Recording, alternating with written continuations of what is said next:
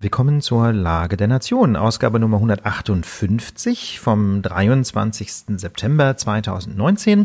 Und an den Mikrofonen begrüßen euch wie in jeder Woche zu unserem Rückblick auf die politischen Ereignisse in Deutschland und der Welt. Ulf Burmeier, das bin ich, und am anderen Ende der Leitung Philipp Hansel, ganz herzlich willkommen auch von mir. Wir haben wie äh, zu Beginn fast jeder Sendung ein paar kurze Anmerkungen zu machen. Nämlich einmal gibt es wieder eine Lage live und zwar schon yeah. am 19. Oktober, 19.10. um 20 Uhr in Münster. Tickets äh, findet ihr wie immer unter lage.live. Den Link findet ihr auch in den Shownotes in euren Podcast-Hörgeräten. Genau, kommt vorbei. Das wird, glaube ich, sehr, sehr schön.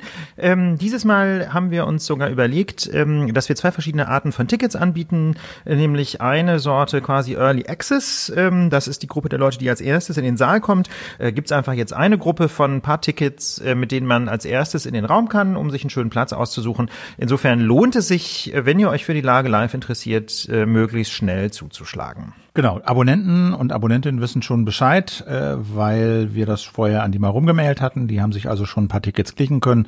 Aber es gibt ja, wie ihr wisst, unter Küchenstudio Schrägstrich Plus, denke ich, wir bemühen uns auf jeden Fall darum, dort auch wieder einen Livestream anzubieten. Die Internetsituation scheint gut zu sein, also Livestream für Abonnenten. Genau, und äh, diese, diese Vorabveröffentlichung für die Abonnentinnen und Abonnenten, das war eine eurer Anregungen. Wir haben eine ganze Reihe von spannenden Tipps bekommen, was wir tun könnten, damit ihr das Plus-Abo noch spannend spannender findet.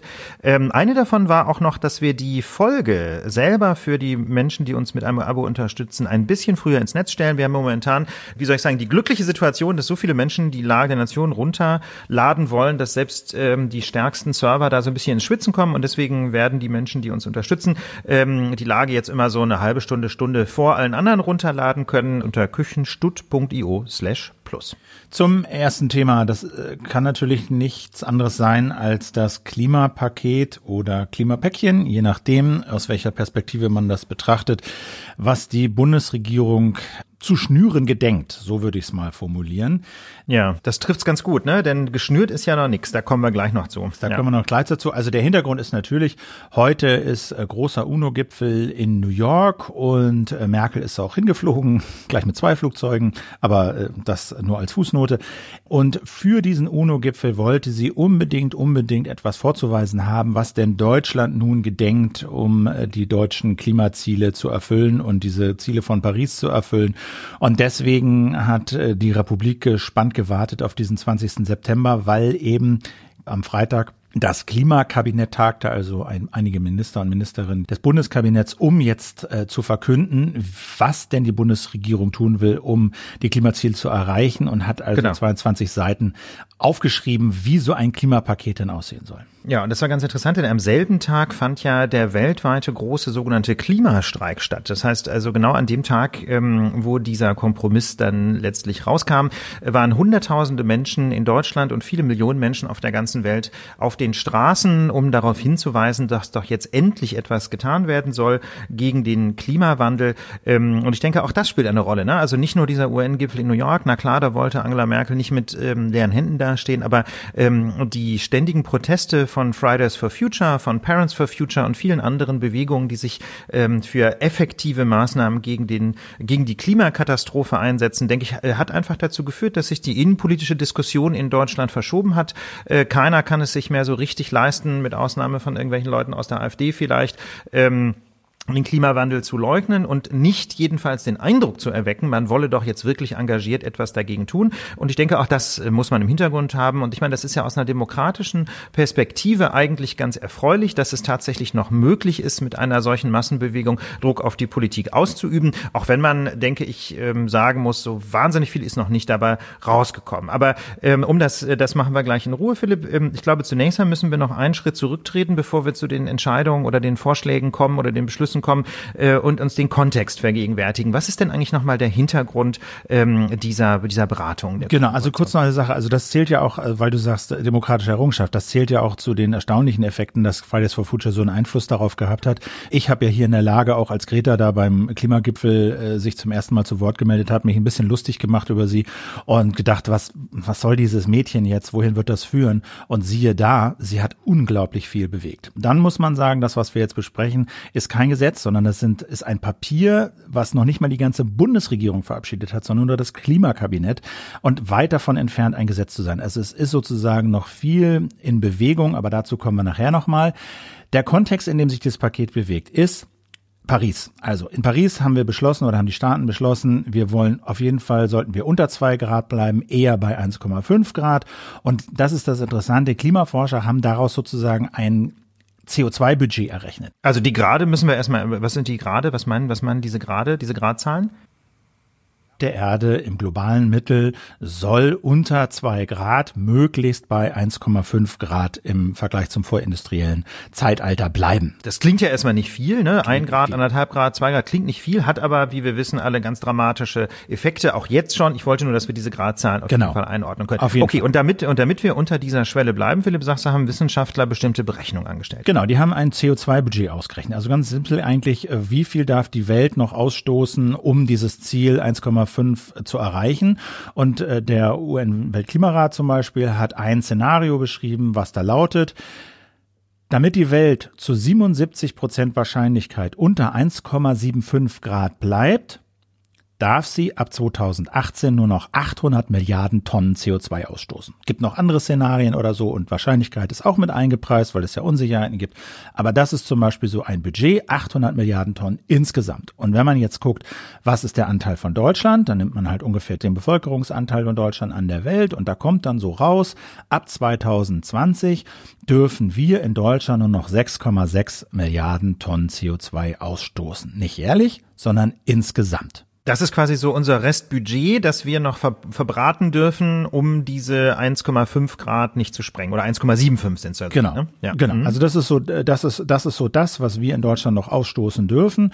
Und daraus folgt, sagt Stefan Rahmsdorf, hat das auch mal vorgerechnet, der ist Klimaforscher am Potsdam Institut für Klimafolgenforschung. Daraus folgt, dass wir im Prinzip jedes Jahr 30 bis 40 Millionen Tonnen weniger CO2 ausstoßen müssen. Heute sind wir bei gut 800 Millionen Tonnen und es muss jedes Jahr 30 bis 40 Millionen Tonnen weniger sein und ab 2036 darf es dann nichts mehr sein. Mit anderen Worten, das ist so eine, so eine Art Kurve, muss man sich vorstellen. Der, der jährliche CO2-Verbrauch ist so eine Art, müsste jetzt dringend äh, oder ist eine Kurve, die sinkt auch schon langsam ab seit 1990, weil wir in bestimmten Bereichen CO2-Einsparung erreichen, vor allem bei der Stromerzeugung, wo wir leider noch keine Einsparung erreichen. Zum Beispiel ist der Verkehrsbereich. Ne? Da sind es insbesondere große Fahrzeuge wie SUVs zum Beispiel, die dazu, ähm, dazu beitragen, dass der Verkehr insgesamt leider Gottes eben noch keine Einsparung bringt. Aber es gibt eben eine leicht abfallende Kurve und wenn man sich das mal anschaut, diese Kurve müsste jetzt äh, sofort abknicken und ganz steil nach unten abfallen, um dann eben um 2036 die Nulllinie zu erreichen. Das ist so die Idee. Das ist die Idee. Und das Problem ist jetzt zweierlei. Zum einen reichen diese selbstgesteckten Ziele, die sich Deutschland, aber eben auch viele andere Industrieländer gesteckt haben, um dieses 2 Grad oder 1,5 Grad Ziel von Paris zu erreichen, die reichen schon nicht aus. In der Summe sind die noch zu wenig und da geht es darum, dass man die, dass man die ehrgeiziger fasst. Aber selbst dieses Ziel, was sich Deutschland gesteckt hat, hat es 2020 nicht geschafft und so wie es aussieht, werden sie es auch 2030 nicht erreichen, aber dazu kommen wir jetzt. Gucken wir uns mal die Beschlüsse des Klimakabinetts äh, im Einzelnen an. Ich denke, genau. der wichtigste ist, es soll einen CO2-Zertifikatehandel geben für Verkehr und Wärme, also Stichwort Heizung in Wohnungen. Da gibt's also ein System in anderen Bereichen. In europaweit gibt's das bisher, also da Energieerzeugung, Industrie und der innereuropäische Luftverkehr, die müssen sozusagen für jede Tonne CO2, die sie ausstößen, sich ein Zertifikat kaufen. Das kostet. Das gilt heute schon. Ne? Das gilt heute schon. Da muss man so 25 Euro irgendwas gerade für bezahlen aber eben nur europaweit. Und nun ist also ein nationales Handelssystem geplant, was völlig neu aufgebaut werden muss. Es gilt nicht für die Landwirtschaft, sondern für Gebäude und Verkehr. Wer also in Gebäuden Wärme erzeugen will oder im Verkehr irgendwie CO2 produzieren will, der muss sich für jede Tonne CO2, so ist der Plan, ein Zertifikat kaufen. Sonst geht das nicht. Und da muss man sagen, ähm, im Vergleich zu den Vorschlägen, die so vor dieser, äh, die vor dieser Kompromissrunde jetzt im sogenannten Klimakabinett kamen, ähm, gab es ja verschiedene Vorschläge. Ne? Die Union hatte von vornherein so auf so ein Zertifikatehandelssystem gesetzt. Die SPD wollte lieber eine Steuer auf die CO2-Emissionen erheben, einfach um vielleicht einfacher steuern zu können, was die denn tatsächlich kosten. Äh, in diesem Bereich hat sich jetzt auf den ersten Blick die Union durchgesetzt, einfach weil es ein solches Handelssystem für Zertifikate geben soll, die man dann äh, eben nicht nur beim Staat erwerben kann, sondern die man auch untereinander wiederum verkaufen kann. Ne? Also es wird quasi ein Markt geschaffen für die Emission von Kohlenstoffdioxid. Zugleich aber wird der Handel mit diesen Zertifikaten doch nicht völlig freigegeben. Ne? Und das soll nämlich Mindest- und Höchstpreise geben, was ja auch so eine etwas bizarre Kompromisslösung ist. Ne? Genau, ja. es soll anfangen damit, dass eine Tonne CO2 10 Euro kostet und das soll dann über die Jahre... Der, über die, der, der Ausstoß einer solchen. Ne? Der ja. Ausstoß, genau. Ein Zertifikat einer Tonne soll 10 Euro kosten am Anfang, also 21 und dann soll das über die Jahre hochgehen bis 25 und dann soll es 35 Euro äh, kosten. Das würde zum Beispiel für den Liter Benzin ungefähr drei Cent am Anfang pro Liter ausmachen. Was das bewirkt, das können wir gleich noch sehen. Tatsache ist, Benzin, Diesel, äh, Ölverbrauch wird etwas teurer werden. Und im Gegenzug, um sozusagen die Leute nicht zu überlasten und zu belasten und zu sehr zu belasten, wird die Pendlerpauschale auch erhöht. Genau, die Pendlerpauschale ähm, ist eine F F Figur aus dem Einkommensteuerrecht, nämlich eine Pauschale, die man vom zu versteuernden Einkommen abziehen kann. Also eine Pauschale, die in die sogenannten Werbungskosten eingeht.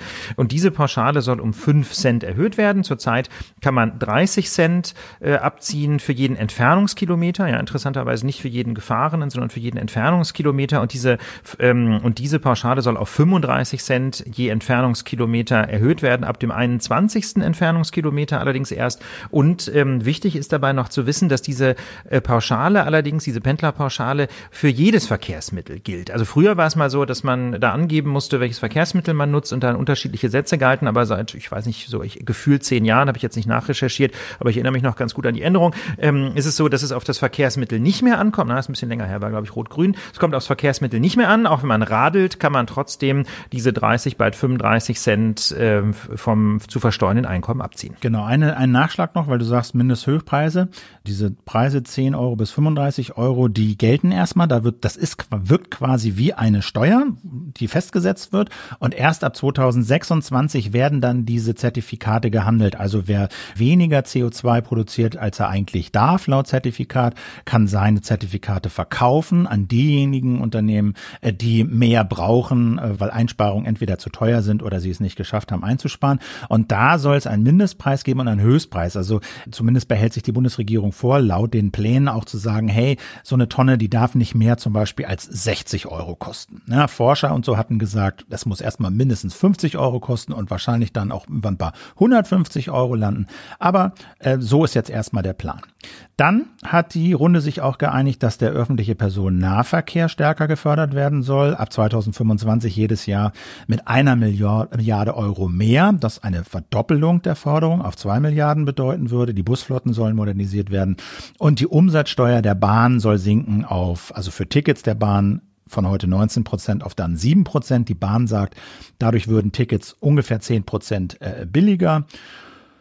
Ja, und das Ganze soll bezahlt werden mit den Gebühren, mit erhöhten Gebühren für ähm, Flüge innerhalb Deutschlands für Start und Landung. Da kassiert der Staat ja. ja Geld und diese Gebühr soll erhöht werden, damit eben die Verluste aus der äh, geringeren Einkommensteuer für Bahntickets ausgeglichen werden. Umsatzsteuer. Ähm, aber da, und dazu muss man immer wissen, die Umsatzsteuer ähm, trifft nur Endverbraucherinnen und Endverbraucher. Das heißt, wenn ich als Firma ein Bahnticket kaufe, dann kann ich die ausgewiesene Umsatzsteuer mir vom Finanzamt erstatten lassen als sogenannte Vorsteuer. Mit anderen Worten, diese Steuersenkung für die Bahntickets äh, die gilt nur gegenüber Endkunden und es wird für Menschen, die beruflich mit der Bahn fahren, eben gerade nicht billiger Bahn zu fahren, wo man sich schon fragen kann, ob das eine richtig smarte Idee ist. Aber gut, wir wollen ja zur Bewertung kommen wir ja später und es gibt dann noch so ein paar weitere äh, Beschlüsse aus dem Bereich Mobilität, Philipp. Absolut. Also es geht äh, natürlich um die berühmten Elektroautos, die sollen gefördert werden. Also das Ziel ist, es soll in zehn Jahren ungefähr sieben bis zehn Millionen Elektroautos auf deutschen Straßen geben. Heute ist ein Bruchteil davon, ich glaube, es sind keine hunderttausend oder einige hunderttausend, habe ich jetzt nicht nachgeguckt, aber es sind äh, also deutlich. Also 80.000. Ja, das habe ich eingeschrieben, war, war ich ja. aber nicht ganz sicher. Deswegen, also okay. wir wissen alle, das ist nicht viel und sieben bis zehn Millionen in zehn Jahren, das wäre ein deutlicher Hub. Erreicht werden soll das, indem eine Million Ladesäulen aufgebaut werden sollen bis 2030, notfalls auch per Pflicht sozusagen, per Verordnung. Kleine dumme Fußnote ist, dass Ölkonzerne sich wahrscheinlich rauskaufen können und mehr CO2 ausstoßen dürfen, wenn sie solche Ladesäulen aufstellen. Das steht in dem Konzept als eine Option. Und das Ganze macht aber natürlich nur Sinn, Elektroauto, haben wir auch schon drüber gesehen, geredet, wenn der Strom, mit dem die betankt werden, wirklich 100 Prozent erneuerbar Strom ist. Und da hat auch die Bundesregierung gelobt, mehr erneuerbaren Strom zu produzieren. Es gibt ja ein Gesetz, äh, das Erneuerbare Energiengesetz, das äh, den Strom vergütet. Wenn man also erneuerbaren Strom produziert, dann kriegt man einen Zuschuss. Das war bisher sehr erfolgreich und hat dazu geführt, dass wir 40 Prozent Ökostrom im deutschen Stromnetz haben. Und ähm, das war aber so, da hatten wir ja auch drüber geredet, dass diese Vergütung gedeckelt wurde und auch die ganzen Ausschreibungsverfahren, also die Art und Weise, wie man sich um diese Beförderung bewerben musste, wurde verändert. Und das hat dazu geführt, dass Windkraft zum Beispiel der Ausbau fast zum Erliegen gekommen ist. Und jetzt hat sie also die äh, Bundesregierung gesagt, ja, wir wollen den Strommix nicht wie bisher zu 50 Prozent aus Ökostrom erzeugen, sondern wir wollen 65 Prozent Ökostrom bis 2030 erzeugen. Gleichzeitig haben sie aber auch festgeschrieben, diese Windkraftanlagen zum Beispiel sollen mindestens 1000 Meter von Siedlungen entfernt sein. Und da sagt das Umweltbundesamt, wenn das durchgesetzt wird, dann würde sich die Fläche, auf der überhaupt Windräder gebaut werden dürfen, in Deutschland halbieren. Wir kennen das aus Bayern, da gibt es die 10H-Regel. Das bedeutet, zehnmal die Höhe eines Windrades ist gleich der Abstand, der Mindestabstand vom Dorf. Das läuft oft auf über ein Kilometer hinaus, was dazu geführt hat, dass es in Bayern quasi keine neuen Windkrafträder mehr gibt. Man muss sagen, die Kommunen können sagen, ey, ein Kilometer Mindestabstand gibt es, aber wir beschließen weniger Abstand und außerdem sollen die Kommunen Gelegenheit bekommen, an diesen Windkraftanlagen dann mitzuverdienen. Wie, das ist noch offen. Außerdem gibt es keinen Deckel mehr für die Photovoltaik. Also da war ja aktuell vorgesehen, dass man zwar seine Photovoltaikanlagen aufbauen kann, aber wenn eine bestimmte Leistung in Deutschland installiert ist, eine bestimmte Menge, dann gibt es halt keine Förderung mehr für neue Photovoltaikanlagen. Dieser Deckel soll fallen. Also auch wenn man diese bisher äh, anvisierte Menge an Photovoltaikanlagen insgesamt erreicht hat und noch mehr dazu baut, bekommt man Förderung. Ja, das, da muss man sagen, da rudert die Bundesregierung jetzt so ein bisschen zurück. Ähm, die letzte große Koalition äh, noch unter äh, dem Umweltminister Sigmar Gabriel, wenn ich es richtig in Erinnerung habe, hatte ja ähm, beim Erneuerbare Energiengesetz massiv gestrichen. Ne? Das war, weiß ich noch, so eines der ersten größeren Umweltthemen, das wir 2016 in der Lage mal besprochen haben, ähm, wie sinnvoll oder auch nicht das ist. Ich glaube, da hatten wir sogar Claudia Kempfer in meinem Interview. Kann mhm. das sein, Philipp? Ja. Meine ich mich dunkel zu erinnern. Genau. Und ähm, äh, genau. Und ähm, diese Änderungen, die eben, wie soll ich sagen, das Wachstum bei erneuerbaren Energien in Deutschland deutlich gedämpft haben und vor allem auch weiter zu dämpfen drohten. Die werden jetzt wenigstens zum Teil wieder zurückgenommen. Das heißt also, die Bundesregierung fördert jetzt deutlich energischer wieder ähm, den Ausbau von erneuerbaren Energien. Allerdings bleibt es äh, zunächst mal noch bei diesem, bei diesem Ausschreibungsmodell. Also man kann nicht einfach nur ähm, eine zum Beispiel ein Windgrad, äh, Windkraftrad aufbauen und sagen, ich speise jetzt meinen Strom ein, sondern ähm, man muss sich nach wie vor äh, quasi darum bewerben, diesen Strom überhaupt ein, äh, einspeisen zu dürfen. Es gibt da bestimmte Quoten, die festgesetzt werden. Das heißt also, es ist leider, leider keine so engagierte Förderung, äh, wie das bis vor den Reformen aus dem Jahr 2016, 17 noch der Fall war. Dann äh, kommt Wohnen natürlich, ganz entscheidender Faktor. Äh, ich glaube, 40 Prozent der Emissionen in Deutschland kommen aus dem Bereich Wohnen, vor allen Dingen Heizung. Da ging rum, dass fossile Heizungen verboten werden sollen. Das stimmt nicht so richtig. Also, ab 2026 sollen keine Ölheizung oder Heizung eingebaut werden, die rein fossile Brennstoffe verbrennen. Also wenn man eine Mischheizung macht, Hybridheizung mit Gas oder so, dann soll das ab 2026 auch noch möglich sein. Außerdem, wenn 2026 eine Ölheizung irgendwo eingebaut ist, dann wird die nicht rausgerissen, sondern die darf drin bleiben und man darf weiterhin Öl verheizen. Äh, gleichzeitig soll es aber eine Prämie geben von bis zu 40 Prozent der Anschaffungskosten, wenn man seine Ölheizung eben austauscht. Aber dieser Austausch soll auch nur da vorgeschrieben sein, wo klimafreundlichere Wärmeerzeugung möglich ist. Also wenn man irgendwie wie begründen kann, dass man mit Öl heizen muss, dann kann man auch angeblich ab 2026 noch eine Ölheizung einbauen, wenn das nicht mehr anders gehen sollte. Ansonsten ist verboten. Äh, ich glaube, da, bei, weißt du, Philipp, bei solchen Fragen, da dürfen wir jetzt noch nicht zu tief ins Detail einsteigen. Maybe. Und zwar einfach deswegen, weil das ja alles nur Eckpunkte sind. Und ähm, das ist schon sehr klar durchgesickert ähm, am heutigen Montag, ähm, dass es da einfach am Freitag, äh, dass da am Freitag auch zum, jedenfalls in Teilen eine Mogelpackung verkauft wurde, weil man sich eben vor die Presse gesetzt hat und gesagt hat, na, wir haben uns hier geeinigt. Aber häufig sind das eben Formelkompromisse, wo über die Details eben noch gestritten werden muss, weißt du? Und was dann jetzt bedeutet, eine klimafreundliche Wärmeerzeugung ist sonst nicht möglich, das kann ja auch bedeuten, dass es zum Beispiel ökonomisch nicht möglich ist auf Deutsch. Klimafreundlich wird zu teuer, weißt du? Und wenn Vielleicht. eine solche Eröffnungsklausel käme, das wissen wir jetzt nicht, ja, das ist jetzt nur eine Hypothese, aber wenn eine solche Eröffnungsklausel käme, dann gäbe es de facto ja kaum ein Verbot von Ölheizung. Deswegen glaube ich, muss man so ein bisschen aufpassen, bevor man zu sehr ins Detail geht, aber wenn man noch mal so ein kleines bisschen so die Vogelperspektive einnimmt, Stichwort Monitoring, ähm, dann gibt es nämlich noch einen letzten Kompromiss, äh, der ursprünglich stammt äh, aus dem äh, aus dem Klimaschutzgesetzentwurf unserer Umweltministerin.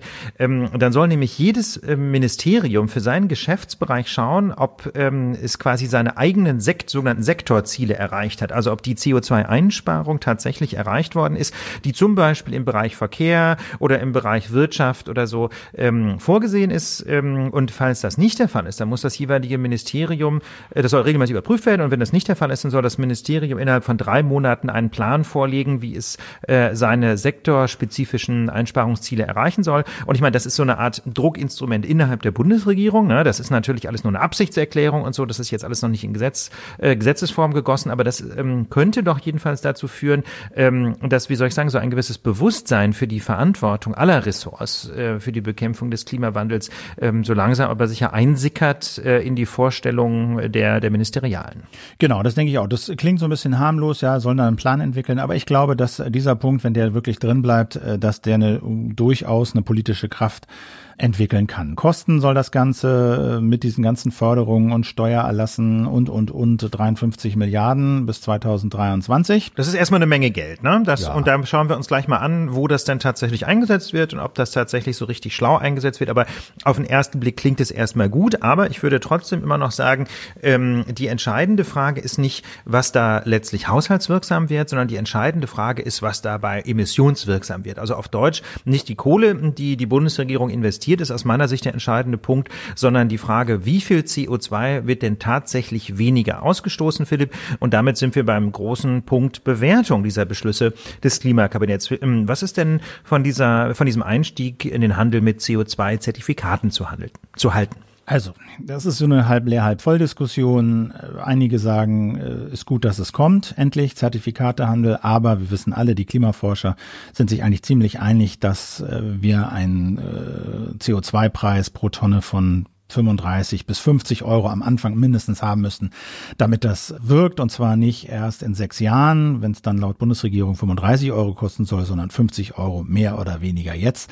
Außerdem soll es einen Maximalpreis geben, also einen Höchstpreis eventuell von 60 Euro. Wie gesagt, halte ich auch für zu wenig, weil das Umweltbundesamt sagt, schon heute verursacht CO2-Kosten von 180 Euro pro Tonne. Und warum der dann bei 60 Euro gedeckelt wird, das leuchtet mir nicht ein. Klar, die Leute sollen geschont werden und so weiter und so fort. Aber aus klimatechnischer Sicht würde ich sagen, ist das nicht richtig. Die Grünen, äh, ich war bei den Grünen für so ein Hintergrundgespräch diese Woche und deren Kernargument gegen diesen Emissionshandel ist, dass es eben doch zwei, drei Jahre dauern wird, ihn einzuführen, weil das technisch nicht ganz äh, einfach ist. Ansonsten sagen ja Klimaforscher auch, ist es so ein bisschen gehupst wie gedupst, ob das jetzt eine Steuer ist oder nicht. Hauptsache, die äh, Tonne CO2 kostet jetzt endlich mal Geld.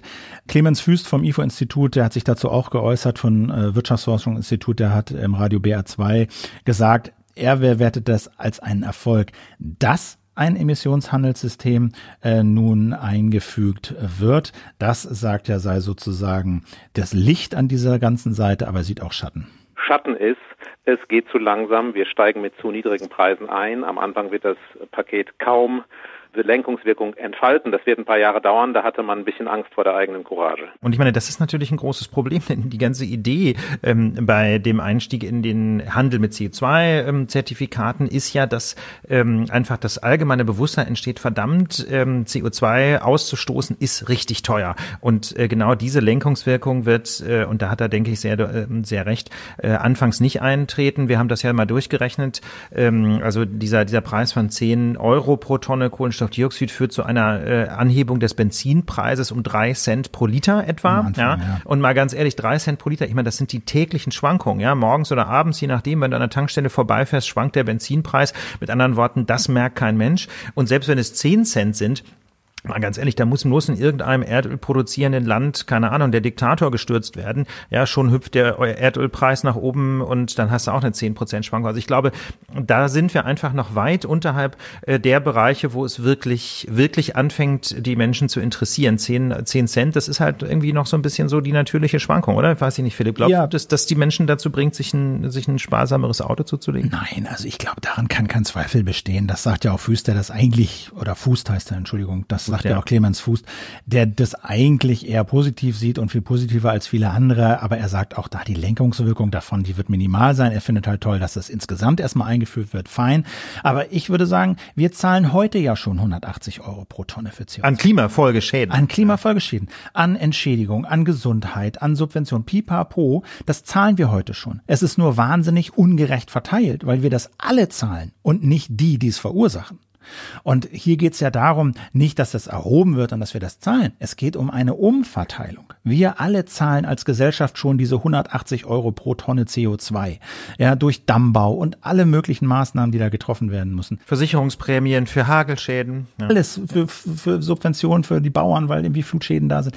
Wir zahlen das schon alles. Nur es geht darum, das jetzt endlich gerecht zu verteilen. Und deswegen finde ich dieses Gerechtigkeitsargument, ja, die Leute sollen äh, nicht so hoch belastet werden, das finde ich, das finde ich ist vorgeschoben. Zumal, und das finde ich eigentlich das größere Problem, dass eine im Kern richtige Maßnahme konterkariert wird durch eine andere Maßnahme, die in diesem Klimaschutzpaket steht, nämlich Erhöhung der Pendlerpauschale. Das bedeutet, wenn ich mit dem Auto in Zukunft zur Arbeit fahre, dann zahle ich vielleicht ein paar Cent mehr für das Benzin? Fürs Benzin, ja. kann aber einen Großteil davon wieder reinkriegen, weil ich weniger Steuern zahle.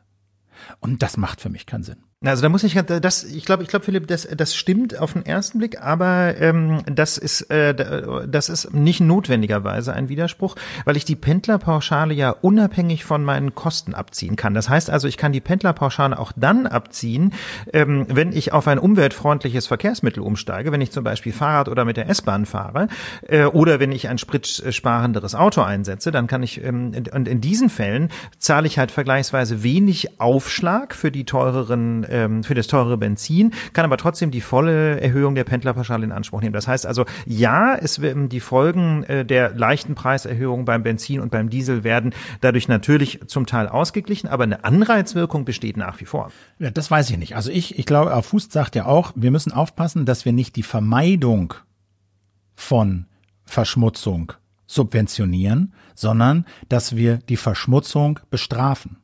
Und hier ist es ja so, ich würde dafür plädieren, eine Pendlerpauschale gibt's überhaupt nur für klimafreundliche Transportmittel. Wenn du mit einem fossilen Auto fährst, dann zahlst du mehr Sprit, du kannst das aber auch nicht mehr von der Steuer absetzen. Wenn du mit dem Fahrrad fährst, dann zahlst du den Sprit nicht und du kannst die Entfernung auch noch von der Steuer absetzen. Denn nicht dann würde es seine Wirkung entfalten. Da, also der, das stimmt natürlich, das würde, das würde natürlich eine Wirkung entfalten, aber ich glaube, das wäre in der Tat eine sehr einschneidende Maßnahme, denn mal ganz ehrlich, es gibt ja einfach Menschen, die sich das nicht ausgesucht haben und die aber jeden Morgen 50 und noch mehr Kilometer zur Arbeit pendeln müssen. Ich glaube, man muss einfach bei diesen Diskussionen auch immer den sogenannten ländlichen Raum mitnehmen. Ja, und ähm, wenn man da jetzt die Pendlerpauschale mit einmal komplett streicht, dann würde man, ähm, würde man ja da schon zu enormen Steuer, äh, Steuer Steuererhöhung bekommen. Ja, aber es ist auch Menschen. eine Frage der Verhältnismäßigkeit. Also du hast eine ohnehin geringe Lenkungswirkung durch diese geringe Erhöhung. Ja. Das ist ohnehin und, gering. Aber ich denke, das ist das und, Problem. Und weißt die, du, jetzt, die entschärfst ja. du dann auch noch durch diese Pendler, Erhöhung der Pendlerpauschale. Wenn das jetzt, äh, sagen wir mal, 50 Euro am Anfang wäre, die Tonne. Und dann auf 180 gehen würde. Und dann auf 180 gehen würde, dann würde ich sagen, okay, dann kann man mit der Pendlerpauschale das ein bisschen abdämpfen. Aber so hast du eine ohnehin geringe Lenkungswirkung und die dann auch noch zusätzlich abgeschwächt wird durch die Erhöhung der Pauschale. Ja, also ich, will, ich würde auch sagen, Philipp, die Kombination aus beidem ist deswegen ein Problem, weil quasi keine Lenkungswirkung eintritt oder die Lenkungswirkung jedenfalls gut kompensiert wird oder zu stark kompensiert wird.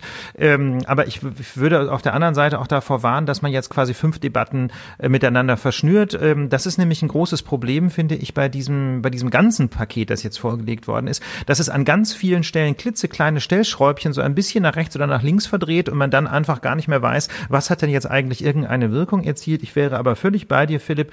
Ähm, ich würde einfach an die Pendlerpauschale gar nicht rangehen, sondern die einfach so lassen, wie sie ist. Ja, sie, äh, man kann eben seine, seinen Weg zur Arbeit von der Steuer abziehen. Das ist letztlich auch eine Frage der Steuergerechtigkeit. Ich hätte ehrlich gesagt sogar gewisse verfassungsrechtliche Bedenken, ob man die Pendlerpauschale komplett streichen könnte und stattdessen aber tatsächlich ähm, die Lenkungswirkung dadurch erreichen, dass sich äh, die CO2-Abgabe, ob nun Steuer oder Zertifikat, so hochschraube, dass es sich tatsächlich äh, im Portemonnaie bemerkbar macht. Ich glaube, dann hätte man zum einen eben nicht diese ganzen steuerrechtlichen Detaildebatten, ja, die im Grunde ja mit diesem Thema überhaupt nichts zu tun haben, die nur das, das Problem verschleiern und hätte aber zugleich eine starke, ähm, eine starke Lenkungswirkung. Denn mal ganz ehrlich, äh, die, die Pendlerpauschale war ja schon mal gestaffelt nach verschiedenen Mobilitätsformen und das hat man zur Verwaltungsvereinfachung und auch um die Steuererklärung zu vereinfachen damals abgeschafft. Also ich würde da jetzt wieder dran zu drehen, einfach eine hohe Abgabe auf CO2 dann und dann darauf vertrauen, dass die Lenkungswirkung eintritt. Und ähm, die Steuer, die Kfz-Steuer, das muss man dazu sagen, fairerweise, die soll auch stärker am CO2-Ausstoß orientiert werden. Ja, das ist aber schon wieder so eine Frickelmaßnahme. Genau. Das ist wieder so eine Frickelmaßnahme, ja. die man überhaupt nicht bräuchte, wenn einfach nur das CO2 teuer genug genau. wäre. Genau.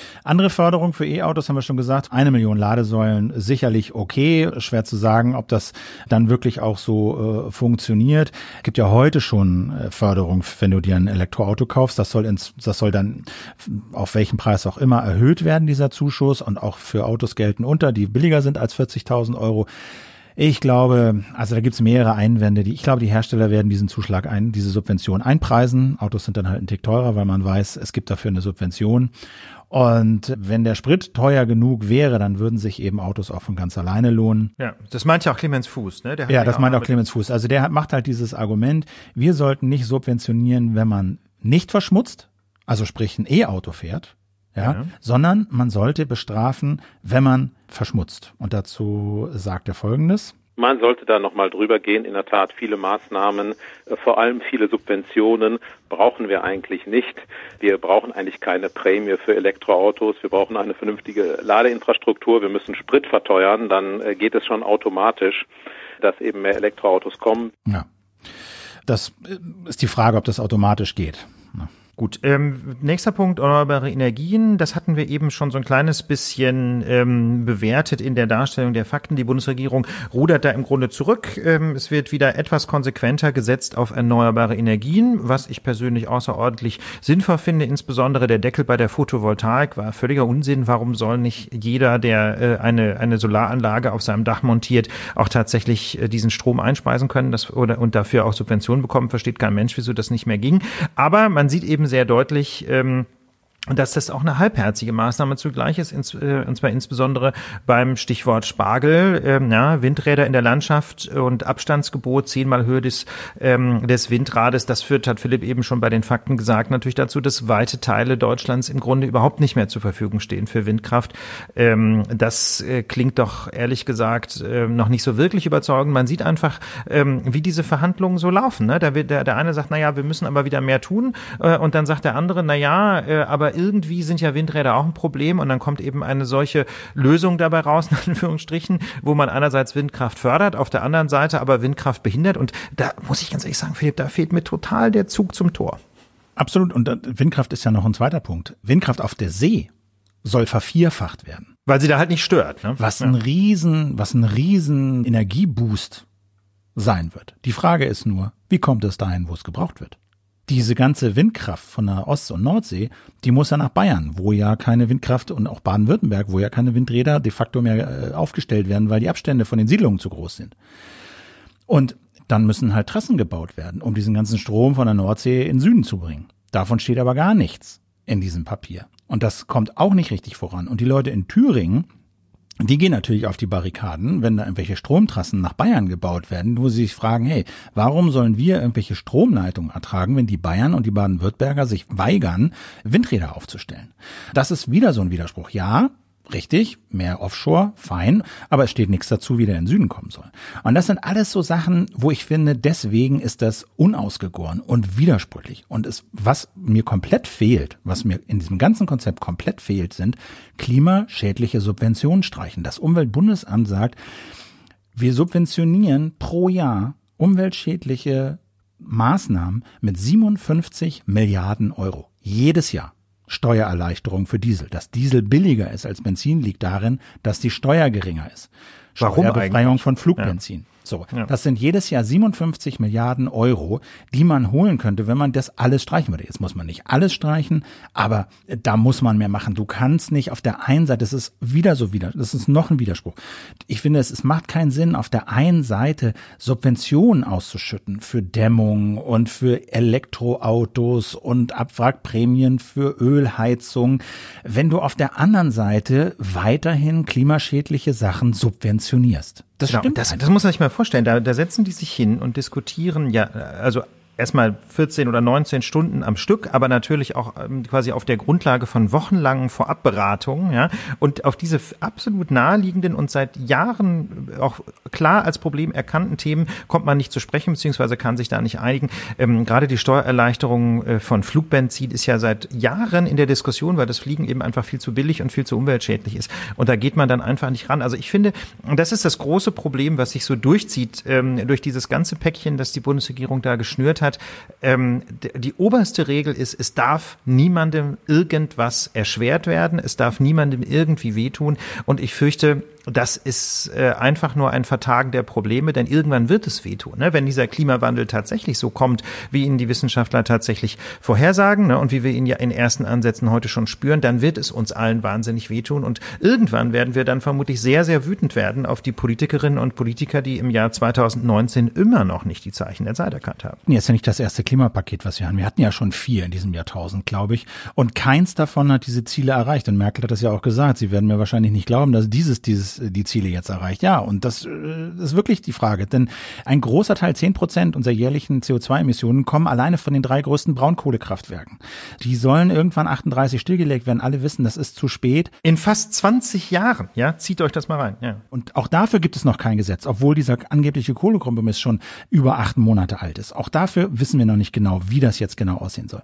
Und auch das fehlt mir wir haben am Anfang sozusagen diese Latte gesetzt, über die die Bundesregierung überspringen muss. 30 bis 40 äh, Millionen Tonnen weniger CO2 jedes Jahr, das das soll. Aber was hier in diesem Konzept zum Beispiel fehlt, ist einfach das mal zu beziffern wie viel soll welche Maßnahme einsparen, mhm. was glauben wir noch einsparen zu müssen, kaufen wir dieses 30 bis 40 Millionen Tonnen pro Jahr oder sehen wir das irgendwie anders und wie viel davon erreichen wir mit diesem Klimapaket, das einfach mal zusammenzurechnen. Das ist auch eine Forderung von Scientists for Future gewesen und das sind die auch bisher schuldig geblieben. Jetzt kann das noch kommen, aber das ist zumindest das, was fehlt. Und die, die Reaktionen sind natürlich verheerend eigentlich bisher. Und zwar, und zwar wirklich durchgehend ist man, dass die einzigen, die sich explizit positiv geäußert haben, sind Vertreter der deutschen Automobilindustrie und einzelne Stimmen aus der Union und aus der SPD, aber insbesondere in der, in der SPD ähm, wird der Kompromiss auch sehr kritisch gesehen. Also eigentlich nur der Seeheimer Kreis hat sich, also die quasi die sehr konservativen, ich hätte fast gesagt, die Unionsleute in der SPD, ja immer etwas polemisch zu werden. Also jedenfalls die sehr konservativen konservativen Sozialdemokraten finden es gut, aber zum Beispiel von einer ganzen Reihe von äh, Kandidatinnen und Kandidaten für den SPD-Parteivorsitz, gerade den etwas progressiveren Leuten, kam auch schon die deutliche Ansage, dass das so wohl nicht reichen wird. Ähm, aber Philipp, du hast gesagt, die Reaktionen aus der Wissenschaft und aus der Opposition sind absolut verheerend. Genau, Politikversagen, Arbeitsverweigerung, Päckchen. Na, jemand meinte dann auch Nachtsitzung. Das sind fundamentale Fragen. Wie könnt ihr das in einer Nachtsitzung alles klären wollen? Das ist doch im Grunde die Inszenierung, das ist wirklich die Inszenierung äh, von eigenem Engagement, indem man sagt, ach, ich habe uns die Nacht um die Ohren geschlagen, aber einfach nur, weil man seit Jahren nichts tut. Mujib Latif, der ist äh, Chef beim Geomar Helmholtz Zentrum für Ozeanforschung und der hat auch an diesem IPCC Klimabericht mitgewirkt. Der beurteilt das Klimapaket so. Das ist fast eine Nullnummer. Das war eine politische Veranstaltung. Man hat sich praktisch auf den kleinsten gemeinsamen Nenner verständigt und mit solchen Minischritten wird man also die Klimaziele, die Deutschland angekündigt hat, niemals erreichen. Und dem hält Clemens Fuß entgegen, den wir jetzt auch schon gehört haben, äh, vom IFO-Institut für Wirtschaftsforschung. Nein, das würde ich nicht sagen, ist keine Nullnummer, überhaupt nicht. Wir haben zum ersten Mal wirklich ein umfassendes Konzept, das funktionieren kann. Das gab es bisher nicht in der deutschen Klimapolitik. Die deutsche Klimapolitik der letzten zwei Jahrzehnte war vollkommen verfehlt. Jetzt haben wir ein vernünftiges Gesamtkonzept. Das Problem liegt darin, dass man nicht ehrgeizig genug war und den CO2-Preis äh, nicht schnell genug anhebt und äh, wie ich auch denke, und in diesem einen Punkt ist die Kritik berechtigt, äh, man steigt hier zu niedrig ein. 10 Euro am Anfang ist zu niedrig, aber es ist ja schon mal positiv, äh, dass es in die richtige Richtung geht. Ja, und das ist jetzt so ein bisschen die Frage. Wie ist das zu bewerten? Glas halb leer, halb voll. Die einen sagen, na, wenigstens haben wir einen Paradigmenwechsel erreicht. Die anderen sagen, ja, aber die Klimaziele erreichen wir trotzdem nicht. Das ist zu wenig. Und ich tendiere auch dazu, enttäuscht zu sein, ehrlich gesagt. Also ich hätte mir da mehr erhofft und mehr erwartet angesichts äh, der Zeit und der ja auch unstreitigen Maßnahmen, die getroffen werden müssen, ist das zu wenig. Ja, also ich, ich teile diese Einschätzung insofern, als es natürlich ähm, noch nicht zu einer, äh, einer so deutlichen Einsparung von CO2 kommen wird äh, durch dieses dünne Päckchen, ähm, wie es eigentlich sein müsste, um die Deutschland-Ziele zu erreichen oder noch eher um die Paris-Ziele zu erreichen. Aber ähm, ich teile auf der anderen Seite aber auch die Einschätzung von Clemens Hüst, dass damit zumindest mal ein Instrumentarium geschaffen wird, ähm, um CO2 zu bepreisen. Ich finde diesen Emissionshandel ehrlich gesagt ähm, einigermaßen komplex und ich hätte mir deswegen auch eher eine Steuer vorgestellt, einfach weil es einfacher zu implementieren ist und schneller wirkt. Aber wenn dieser Emissionshandel dann erstmal für die Bereiche Verkehr und Wohnen tatsächlich installiert ist, dann hat er ja quasi ein, ein einziges großes Regelrädchen, nämlich äh, der, äh, den Preis der Zertifikate und eine anders geführte Bundesregierung kann dann einfach relativ schnell ähm, an dieser Preisschraube drehen und kann damit relativ schnell auch eine sehr deutliche Lenkungswirkung erzielen. Denn das, das Kernproblem ist ja nicht, dass der Emissionshandel eingeführt wird. Im Gegenteil, das ist im Ansatz ja richtig. Das Kernproblem ist nur der viel zu niedrige CO2-Preis. Ähm, und das kann man ja ändern. Und ich denke, ähm, Klar, ne, wir haben eben schon eine Reihe von Detailkritiken genannt, aber ähm, ich sehe zumindest die Hoffnung, dass damit die Grundlage geschaffen wird, dass eine andere Bundesregierung ähm, es äh, tatsächlich mal ernst machen kann mit dem Klimaschutz. Ja, also zumal, und das muss man, das haben wir am Anfang ja auch schon gesagt, dieser Drops hier ist ja auch noch nicht gelutscht. Das ist jetzt eine 22 Seiten lange To-Do-Liste, Eckpunkte, die die entscheidenden Minister und Ministerinnen in der Bundesregierung aufgeschrieben haben mit ihren Mitarbeitern und Mitarbeiterinnen. Erstmal muss daraus ein Gesetz gemacht werden. Dann muss das Kabinett dieses Gesetz beschließen. Dann muss es durch den Bundestag und es muss auch noch durch den Bundesrat, also die Vertretung der Länder. An neun Landesregierungen sind die Grünen beteiligt. Und die Grünen haben schon angekündigt, dass sie da Verbesserungen erwarten an diesem ganzen Paket. Also da wird noch sehr viel drüber geredet werden. Und ich weiß es nicht. Vorstellbar wäre es ja auch, dass beispielsweise der Einstiegspreis erhöht wird. Ist ja erstmal nur eine Zahl, die in so einem Papier steht. Die haben sich natürlich darauf geeinigt und, und, und. Das ist nicht so einfach, da wieder von runterzukommen. Aber noch ist das kein Gesetz.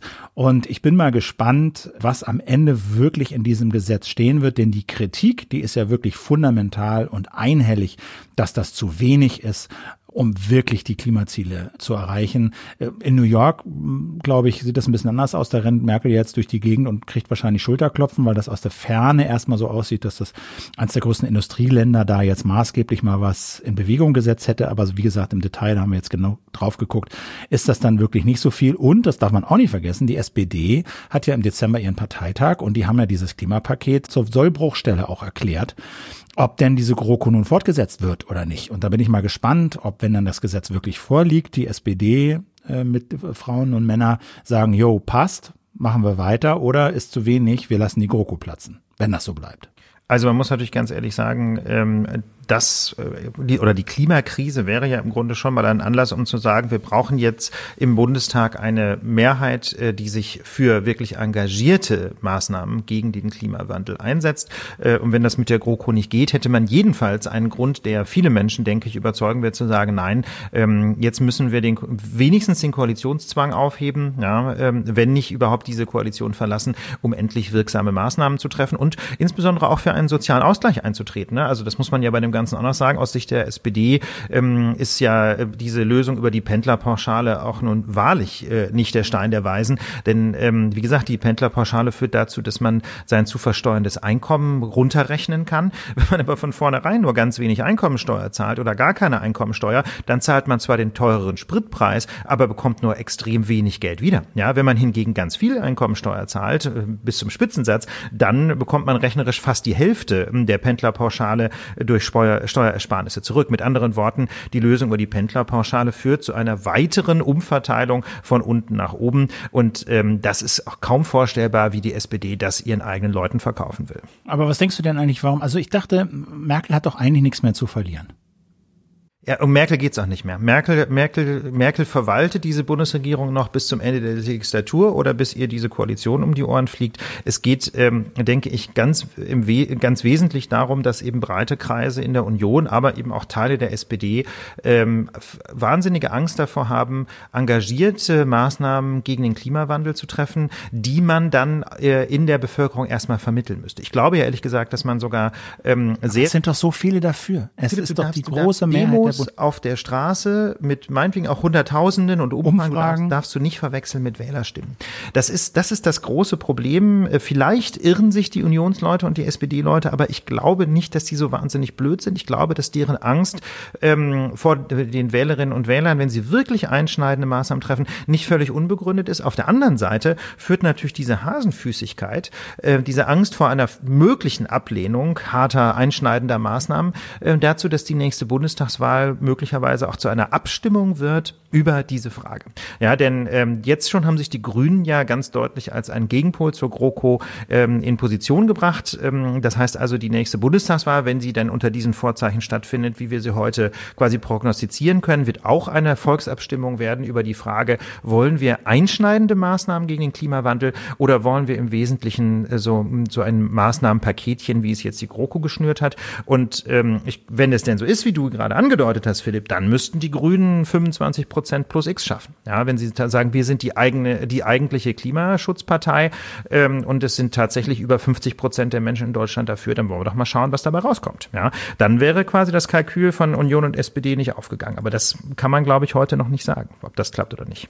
So, wir haben ein bisschen Zeit für dieses Paket investiert, aber ich denke, das, das war es wert. Äh, wird uns sicherlich noch erhalten bleiben. Wie gesagt, äh, der, dem, dem Papier steht noch eine lange Karriere bevor durch die Instanzen.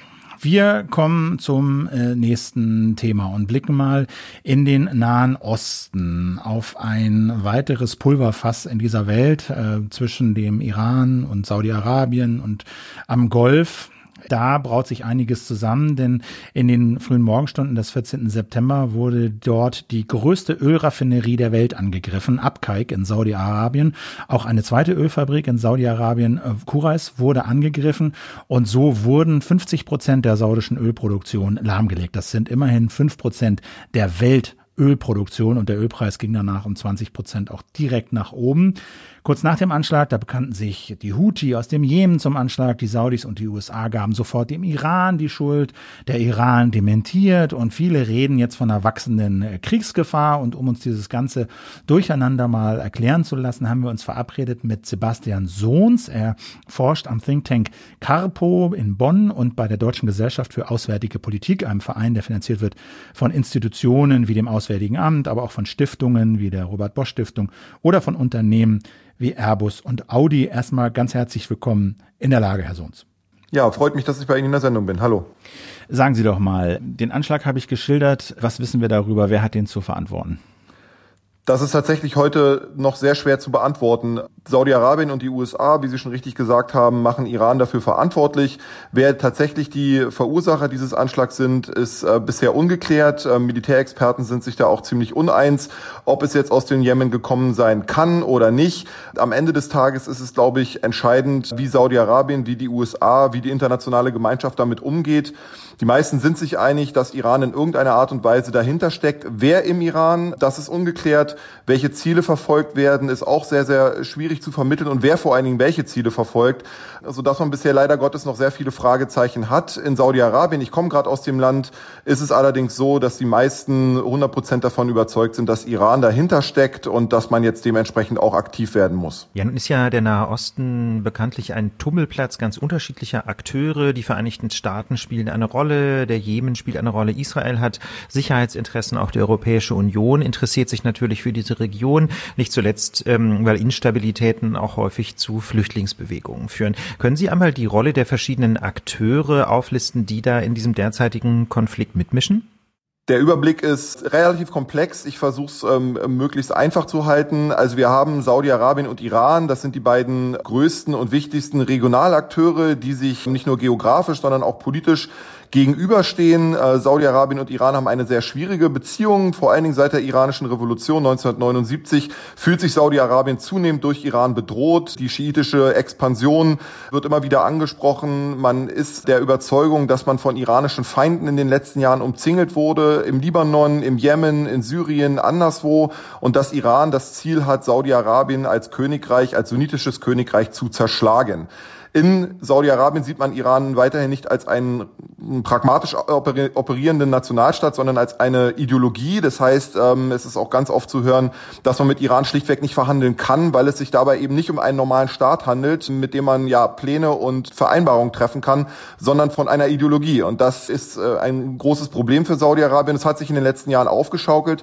Jemen ist einer von diesen Konflikten, den man immer wieder als Stellvertreterkonflikt zwischen Saudi-Arabien und Iran bezeichnet bezeichnet. Ich glaube, es ist etwas komplexer als das, aber richtig ist, dass Jemen für Saudi-Arabien extrem wichtig ist, ist quasi der Hinterhof Saudi-Arabiens, wenn es dort brennt, dann hat das auch gleichzeitig Sicherheitsauswirkungen auf Saudi-Arabien und das sieht man ja auch in den letzten Jahren. Deswegen ist der Konflikt im Jemen, in dem ja Saudi-Arabien massiv äh, militärisch beteiligt ist, für die Saudis auch ein Konflikt, der eher als innenpolitische Dimension angesehen wird und nicht als Außenpolitik. Man muss hier agieren aus saudischer Perspektive und die Iraner unterstützen die Houthi-Rebellen und, und haben deswegen auch die Chance der Stunde genutzt, um in gewisser Art und Weise Saudi-Arabien auch von südlicher Front zu schwächen. Als großer weiterer Akteur stehen natürlich die USA im Raum, die traditionell mit Saudi-Arabien verbündet sind, beziehungsweise eng zusammenarbeiten. Da geht es vor allen Dingen Sicherheit gegen Öl. Also ähm, die Saudis haben in der vergangenen Vergangenheit immer günstiges Öl an die USA geliefert und die äh, Amerikaner äh, im Gegenzug die Saudis vor möglichen Bedrohungen geschützt. Zum Beispiel auch Anfang der 90er Jahre, als Saddam Hussein mit dem Irak in Kuwait einmarschiert ist, haben äh, die Amerikaner amerikanische Truppen nach Saudi-Arabien verlegt und so weiter und so fort. Das heißt, hier gibt's eine zumindest strategische Beziehung, die jetzt nicht auf gegenseitiger Freundschaft oder Liebe gar gründet, sondern eher so eine Zweckehe ist. Und beide Staaten gemeinsam mit Israel haben Iran als gemeinsamen Feind. Und der Feind meines Feindes ist mein Freund. Das zeigt sich auch jetzt wieder sehr stark. Und deswegen ähm, sind die USA und Saudi-Arabien in den letzten Jahren, vor allen Dingen unter Donald Trump, noch mal enger zusammengerückt, weil beide Iran als gemeinsame Bedrohung wahrnehmen und dementsprechend auch ähm, noch sehr viel enger zusammen, äh, zusammenarbeiten möchten als das in, in der Vergangenheit der Fall war. Jetzt hat es ja über die ganzen letzten Wochen schon äh, Eskalationsmomente gegeben. Also Schiffe wurden beschlagnahmt. Es gab Ver Verletzungen des Luftraums. Jetzt äh, diese Anschläge auf Saudi-Arabien. Also da häufen sich die Vorfälle, die die Spannung steigern. Wie groß ist denn die Kriegsgefahr? Die Kriegsgewahr ist, die darf man nicht unterschätzen. Ich halte es dennoch weiterhin für sehr unwahrscheinlich, dass einer dieser Beteiligten tatsächlich einen wirklichen Krieg vom Zaun brechen will. Ähm, es ist eine Provokationsstrategie, die da gefahren wird, äh, insbesondere von iranischen Akteuren, die davon sicherlich profitieren. Ich kann mir aber weder nicht vorstellen, dass die iranische Regierung per se, ähm, also Präsident Rouhani und andere, ein Interesse daran haben, in einen Krieg verwickelt zu werden. Sie wollen gucken, wie weit sie gehen können. Ähm, und bisher äh, reagiert die Gegenseite zwar mit viel, ja, rhetorischen Scharmützeln, aber es ist dann doch tatsächlich on the ground wenig passiert. Das liegt daran, dass Donald Trump ja auch in Zeiten des anstehenden Wahlkampfs in den USA eigentlich seine Wählerschaft äh, nicht davon überzeugen kann und will, einen Krieg zum Zaun, vom Zaun zu brechen. Und Saudi-Arabien hat auch kein Interesse an einem Krieg, weil sie wissen, sie sind zwar militärisch hochgerüstet, aber was die Kriegserfahrung angeht, ist der Iran ihnen überlegen. Und solange sie keine hundertprozentige Unterstützung von den USA oder zum Beispiel auch von Israel haben, werden sie nicht im Alleingang einen Krieg vom Zaun brechen. Was ist denn der Hintergrund? Warum, was ist die Motivation des Iran, so zu provozieren, wenn sie doch keinen Krieg wollen? Die äh, Kalkulation von Iran äh, liegt darin begründet, dass man aufgrund des Ausstiegs der USA aus dem Atomabkommen Abkommen jetzt zeigen möchte, dass man weiterhin stark ist, dass man sich nicht kleinkriegen lässt, dass man in der Lage ist, auch strategisch wichtige Plätze wie zum Beispiel die Straße von Hormuz ja so zu gefährden, dass man dadurch den äh, Energiemarkt auf weltweiter Ebene äh, angreifen kann. Und äh, ich glaube, das ist ein Zeichen der Stärke, das Iran zeigen möchte. Äh, und bisher ist die Reaktion von, von der Gegenseite so, dass man dem Iran noch vieles durchgehen lässt. Und äh, ich glaube, äh, dass es im Iran zum Beispiel die Revolutionsgarden gibt, die ein Interesse daran haben, den Konflikt mit den USA und mit Saudi-Arabien am Kochen zu halten, um damit auch ja innere Einheit zu schaffen, um sich eigener Stärke zu versichern, ohne aber jedoch den großen, den großen Krieg zu wollen. Es ist natürlich ein riskantes Spiel und es kann sich auch verselbstständigen.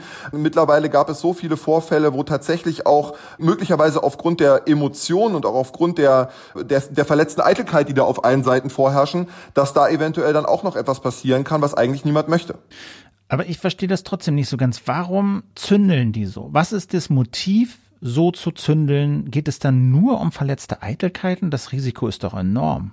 Das Risiko ist in der Tat enorm. Saudi-Arabien ist in einer sehr brisanten und eingekesselten Situation und daran tragen die Iraner Mitverantwortung. Äh, in den letzten Jahren haben sie äh, strategisch doch sehr stark ihren Einfluss in der Region ausgebaut, ähm, haben sich mit regionalen Verbündeten zusammengetan, um äh, ja ihre strategische Position in der Region zu stärken. Das wollen sie nicht aufgeben und dementsprechend sind sie auch derzeit in der Lage, so zu agieren, weil sie sich in den letzten Jahren tatsächlich diese Situation erarbeitet haben in gewisser Art und Weise. Sie fühlen sich, obwohl sie international isoliert sind, nach wie vor in der in der Situation, eine solche Politik Politik betreiben zu, zu dürfen. Dass das natürlich sehr, sehr riskant ist, ist vollkommen klar. Aber in der Vergangenheit hat Iran es immer wieder geschafft, ihre eigenen äh, regionalpolitischen Ziele durchzusetzen und auch umzusetzen, äh, ohne dass tatsächlich dann ein massiver Krieg erfolgt ist. Und man darf nicht vergessen, eine Politik des massiven Drucks, der von den USA und auch von Saudi-Arabien ausgeübt wird, schweißt die Menschen im Iran zusammen, stärkt das Regime und erfüllt damit sozusagen äh, genau den gegenteiligen Zweck von dem, den die USA eigentlich erreichen wollen. Von daher ist die Strategie Irans ähm, aus meiner aus meiner Sichtweise nicht impulsiv und ähm, auch nicht aus verletzter Eitelkeit, richtet sich aber an die Eitelkeit auch von Donald Trump und auch von Mohammed bin Salman, dem saudischen Kronprinz, um sie bloßzustellen, um ihnen zu zeigen, seht her, ihr könnt mit uns nicht alles machen und wir sind immer noch in der Lage, hier ähm, sehr massiv präsent zu sein und euch zu schwächen. Wenn jetzt Sie sagen, das Risiko eines Krieges Krieges ist, äh, ist da, aber nicht so groß, weil Trump ihn letztendlich nicht will und die Saudis auch nicht. Wie geht das denn jetzt weiter? Was ist so, was sind so die nächsten Schritte? Was denken Sie? Ich glaube, aus saudischer Perspektive ähm, ist jetzt das Ziel, dieses Momentum zu nutzen der Anschläge und zu sagen, schaut, ähm, der Iran ist äh, tatsächlich der Böse. Wir müssen alle zusammenstehen und den Druck auf, auf Iran erhöhen. Dass das nicht militärisch erfolgt, ist auch schon relativ klar geworden. Es wird weiterhin rhetorisch versucht werden. Man wird mit Sicherheit auch versuchen, in den Vereinten Nationen einen größeren Konsens herzustellen, eventuell gemeinsam mit den Amerikanern. Das wird die Strategie Saudi-Arabiens sein, ähm, quasi aus der internationalen Isolation herauszukommen, in die man in den letzten Monaten gerutscht, gerutscht ist äh, nach dem Tod oder nach der Ermordung des saudischen Journalisten Jamal Khashoggi vor, et vor etwa genau einem Jahr. Und eine solche Tat, wie die jetzt möglicherweise von Iran begangen wurde, ist auch eine Chance für Saudi-Arabien, wieder sich als der Gute darzustellen, sich als ein verlässlicher Partner darzustellen, der jetzt nicht ja total impulsiv reagiert und zurückschlägt mit allem, allem, was er hat, sondern versucht, gemeinsam mit der internationalen Gemeinschaft hier eine Lösung zu finden. Der Druck auf Iran wird weiterhin hoch bleiben, ähm, Sanktionen werden verschärft werden etc. Die Frage ist, ob das tatsächlich was bringt. Ich glaube, dass die einzige Möglichkeit wäre, dass alle beteiligten Akteure zusammenkommen und miteinander sprechen äh, und miteinander versuchen, konstruktiv, zu, äh, konstruktiv eine Lösung zu finden. Das mag jetzt momentan leider Gottes sehr naiv klingen, aber ich glaube, das ist die einzige Möglichkeit, um in irgendeiner Art und Weise Sicherheit und Stabilität am Golf wiederherzustellen. Jetzt äh, würde sich die EU ja quasi als äh, Vermittler anbieten, strukturell, aber da ist wenig zu hören. Welche Optionen hat die EU? Die EU hat eigentlich gar keine Option. Äh, das liegt vor allen Dingen daran, dass die Europäische Union total mit sich selbst beschäftigt ist. Äh, über den Brexit äh, brauchen wir jetzt in dem Zusammenhang gar nicht sprechen. Der ist ja in aller Munde und er lähmt auch die Europäische Union, die ja nie bekannt dafür war, eine gemeinsame Außen- und Sicherheitspolitik betreiben zu können, außer vielleicht was, den Nuklear, was das Nuklearabkommen angeht. Das ist auch das große Problem der EU. Sie wird von Saudi-Arabien und auch von den USA als parteiisch wahrgenommen. In Saudi-Arabien hört man immer wieder, die EU, auch Deutschland, ihr seid pro-iranisch, ihr seid die diejenigen, die das äh, Atomabkommen mit abgeschlossen haben und ihr seid in die Falle der Iraner getappt, die das Atomabkommen dafür genutzt haben, ihre Regionalpolitik auszubauen, das als Freifahrtschein gesehen haben und jetzt äh, kommt ihr von dieser pro-iranischen äh, Positionierung nicht mehr runter. Das heißt, diese beiden Probleme spielen für die EU eine wesentliche Rolle. Es kann eigentlich nur darum gehen, dass Einzelstaaten in der EU sich zusammentun, eventuell Frankreich, Deutschland, äh, um hier aktiver tätig zu werden, um hier vielleicht auch diplomatischen Einfluss zu nehmen. Bloß wir dürfen, wir dürfen eins nicht verkennen. Insbesondere Deutschland hat nicht den politischen Einfluss in Saudi-Arabien oder, oder gar nicht, oder gar auf die USA, um hier tatsächlich äh, das Zünglein an der Waage zu sein, was äh, eine Deeskalation herbeiführen könnte. Ich glaube, es kann ja eher darum gehen, wenn man gefragt wird, zu vermitteln, ähm, Kanäle offen zu halten. Aber eine wirklich ernsthafte Rolle kann die Europäische Union momentan leider nicht spielen. Und damit wird das Feld auch Personen, handelnden Personen überlassen, die nicht gerade dafür bekannt sind, dass sie deeskalierend agieren. Letzte Frage, wo Sie es ansprechen. Äh, momentan gilt ein Exportverbot für Waffen aus Deutschland nach Saudi-Arabien. Das endet am 30. September und es gibt die Diskussion, ob das verlängert werden soll oder nicht. Einige Unionsmenschen sagen, es sollte auf keinen Fall verlängert werden, um den Saudis die Möglichkeit zu geben, sich selbst zu verteidigen, auch gerade vor dem Hintergrund dieser Anschläge. Grüne etwa fordern, dass auf jeden Fall das Embargo oder das Embargo verlängert werden sollte, weil eben beispielsweise der Mord an Khashoggi noch nicht aufgeklärt ist. Was denken Sie? Ich glaube ganz ehrlich, dass die Diskussionen um Waffenlieferungen nach Saudi-Arabien hier in Deutschland sehr brisant äh, geführt werden, in Saudi-Arabien selber aber niemanden interessieren. Deutsche Waffen braucht keiner in Saudi-Arabien, um sich zu verteidigen oder um sich nicht zu verteidigen, wie auch immer. Das hat man in Saudi-Arabien immer wieder betont. Das heißt, es ist hier eine in, innerdeutsche Debatte, die wir führen. Äh, selbstverständlich ähm, halte ich für halte ich Waffenlieferungen nach Saudi-Arabien für falsch. Ich glaube, dass es sinnvoller wäre, einen konstruktiveren Dialog mit Saudi-Arabien zu führen, ohne dass dieser ständig von dieser Debatte um die Waffenlieferung überlagert wird. In Saudi-Arabien nochmal hat man Waffen aus den USA, aus Frankreich, aus Großbritannien. Man verhandelt mit den Russen und den Chinesen. Und ganz ehrlich, da überschätzen wir als wir in Deutschland manchmal unsere Rolle. Denn äh, ob Saudi-Arabien sich verteidigen kann oder nicht, hängt nicht davon ab, ob wir Waffen dahin liefern oder nicht. Okay. Herr Sunz, ich danke ganz herzlich für Ihre Zeit und für die Information. Sehr gerne. Ja, zu unserem nächsten Thema. Äh, ein Urteil des Landgerichts Berlin hat in dieser Woche viele Menschen beschäftigt. Ähm, wir haben auch sehr viele Nachrichten von euch bekommen, dass wir uns das mal genauer ansehen sollen. Ähm, dafür an dieser Stelle erstmal ganz vielen Dank, ähm, denn das ist natürlich für uns sehr, sehr hilfreich, wenn wir einfach an euren Reaktionen sehen, welche Themen euch beschäftigen. Dazu nur die Bitte, diese Themenvorschläge idealerweise gleich in den Kommentaren zur Sendung abzuwerfen. Ja, das macht auch nichts, wenn das Thema äh, als Kommentar zur letzten Sendung da reinkommt. Ähm, denn wenn das in den Kommentaren steht, dann haben einfach viele andere Leute schon die Gelegenheit, auch was zu diesem Themenvorschlag beizusteuern. Wir kriegen dann schon so eine Art äh, Vorrecherche aus der Community, äh, kriegen eure Perspektiven. Das ist also außerordentlich hilfreich. Deswegen also Themenvorschläge, wenn es irgendwie geht, bitte nicht per Mail, sondern einfach in den Kommentaren zur Sendung. Ähm, kommentieren könnt ihr bei uns übrigens, indem ihr auf lagedernation.org klickt. Ja, und dann wird die Seite ähm, der Lage geladen. Und dann müsst ihr einmal einmal in den Titel der aktuellen Folge klicken. Also da quasi oben seht ihr dann so die Überschrift, äh, da steht dann LDN und die Nummer, also jetzt zum Beispiel 157 und da klickt ihr oben rein und ähm, dann auf der Seite, die sich dann öffnet, findet ihr die Kommentare äh, und könnt da auch selber eine Anmerkung hinterlassen. Genau, also dieses Urteil, über das wir jetzt reden, das hat mich auch äh, verblüfft. Also kurz gesagt, der Headliner ist so, Kühners ist vor Gericht, äh, weil sie auf Facebook lesen musste, dass sie eine Drecksfotze ist und noch andere äh, Sachen sich dort an den Kopf werfen lassen musste. Und das Gericht entschied, ja, ist okay. Und da fragen wir, wie kann das sein? Und ich glaube, um das einordnen zu können, müssen wir ein bisschen weiter ausholen. Es geht da ja letztlich um eine Diskussion äh, um das Sexualstrafrecht, die in den 80ern begonnen hat. Darauf fußt auch quasi, ja, sollen wir, sollen wir kurz erzählen, wie es, wie es zu, überhaupt zu dieser Äußerung kam? Ja, das müssen wir machen. Ja. Ja, das müssen wir auf jeden Fall. Sonst, sonst, äh, denn sonst versteht man auch, glaube ich, nicht, ähm, aus welchen Perspektiven dieses, diese Entscheidung des Landgerichts problematisch ist. Dazu kleiner Disclaimer. Ich habe ja lange selber am Landgericht Berlin gearbeitet. Ne? Ich bin zwar jetzt seit ein paar Wochen äh, bei der Senatsverwaltung für Berlin beschäftigt hier im, ähm, im Lande aber ähm, das ist natürlich nach wie vor quasi mein, mein Laden, ja, und sind meine Kolleginnen und Kollegen und die sehen das ja immer ganz ungern, wenn man sich dazu äußert. Auf der anderen Seite kann man natürlich einen politischen Podcast nicht betreiben, wo man wesentliche Entscheidungen, die in der Woche die politische Diskussion ähm, irgendwie äh, dominiert haben, fast schon, muss man sagen, wo man die einfach ausblendet und deswegen ähm, denke ich, ähm, kommen wir um diese Einordnung nicht herum, aber das gehört ja für euch wiederum zur Einordnung dessen hinzu oder dazu, was ich ich dazu zu sagen habe. Ja, also zumal, ne, das natürlich auch in diesen Kontext gehört, ähm, soziale Netzwerke, Debattenkultur in Deutschland, auch Verfolgung von Hass, auch juristische Verfolgung von Hass im Internet, haben wir viel, viel drüber geredet. Und jetzt ist ja ein Fall, der zumindest auf den ersten Blick so aussieht, als sei das sonnenklar, wo eine Politikerin wirklich mit den schlimmsten Schimpfwörtern belegt wird, die einem erstmal spontan so einfallen können. Und das Gericht sagt, ja, ein bisschen, ein bisschen hart so, aber haarscharf noch okay. Bitte weitergehen. Ja, da kann man einfach nicht, da kann man nicht drüber hinwegschauen. Aber wie gesagt, um das wirklich verstehen zu können, müssen wir ein bisschen zurückschauen in die 80er Jahre.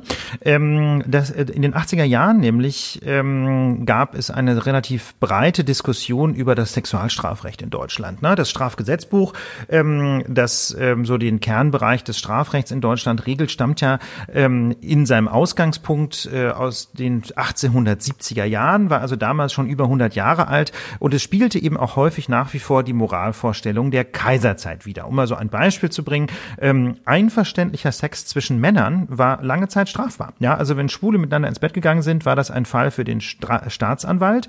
Ähm, das war ähm, der sogenannte Paragraph 175 des Strafgesetzbuchs und noch zwischen 1950 und 1969 gab es mehr als 100.000 Verfahren. Das waren also Massenverfahren und etwa 50.000 rechtskräftige Verurteilungen, einfach nur, weil äh, schwule Männer miteinander Sex hatten. Ja, man muss dazu sagen, ne, wir reden jetzt hier über die 80er Jahre, weil es in diesem Fall vor allen Dingen um einen Zwischenruf von Renate Künast aus den 80er Jahren in einer Parlamentsdebatte geht. Genau, diesen Hintergrund muss man, muss man sich jetzt einfach kurz mal reintun, weil sonst der Fall nicht so richtig verständlich ist. Ne? Ähm, genau, also das äh, nochmal, also das war, das war der Punkt. In den 80er Jahren gab es eine Debatte über das Sexualstrafrecht. Ähm, sehr konservative Vorstellungen bestimmten das nach wie vor. 175 StGB habe ich genannt. Ein weiterer Punkt, ähm, die Vergewaltigung in der Ehe war nicht strafbar, muss man sich reintun. Ja, in der Ehe ähm, konnte man, äh, konnte man, Mann, jetzt mal der Mann von seiner Frau verlangen, dass sie mit ihm schläft. Das war so, das wurde wahrgenommen als quasi so eine Art Verpflichtung aus der, aus der, aus der Ehe.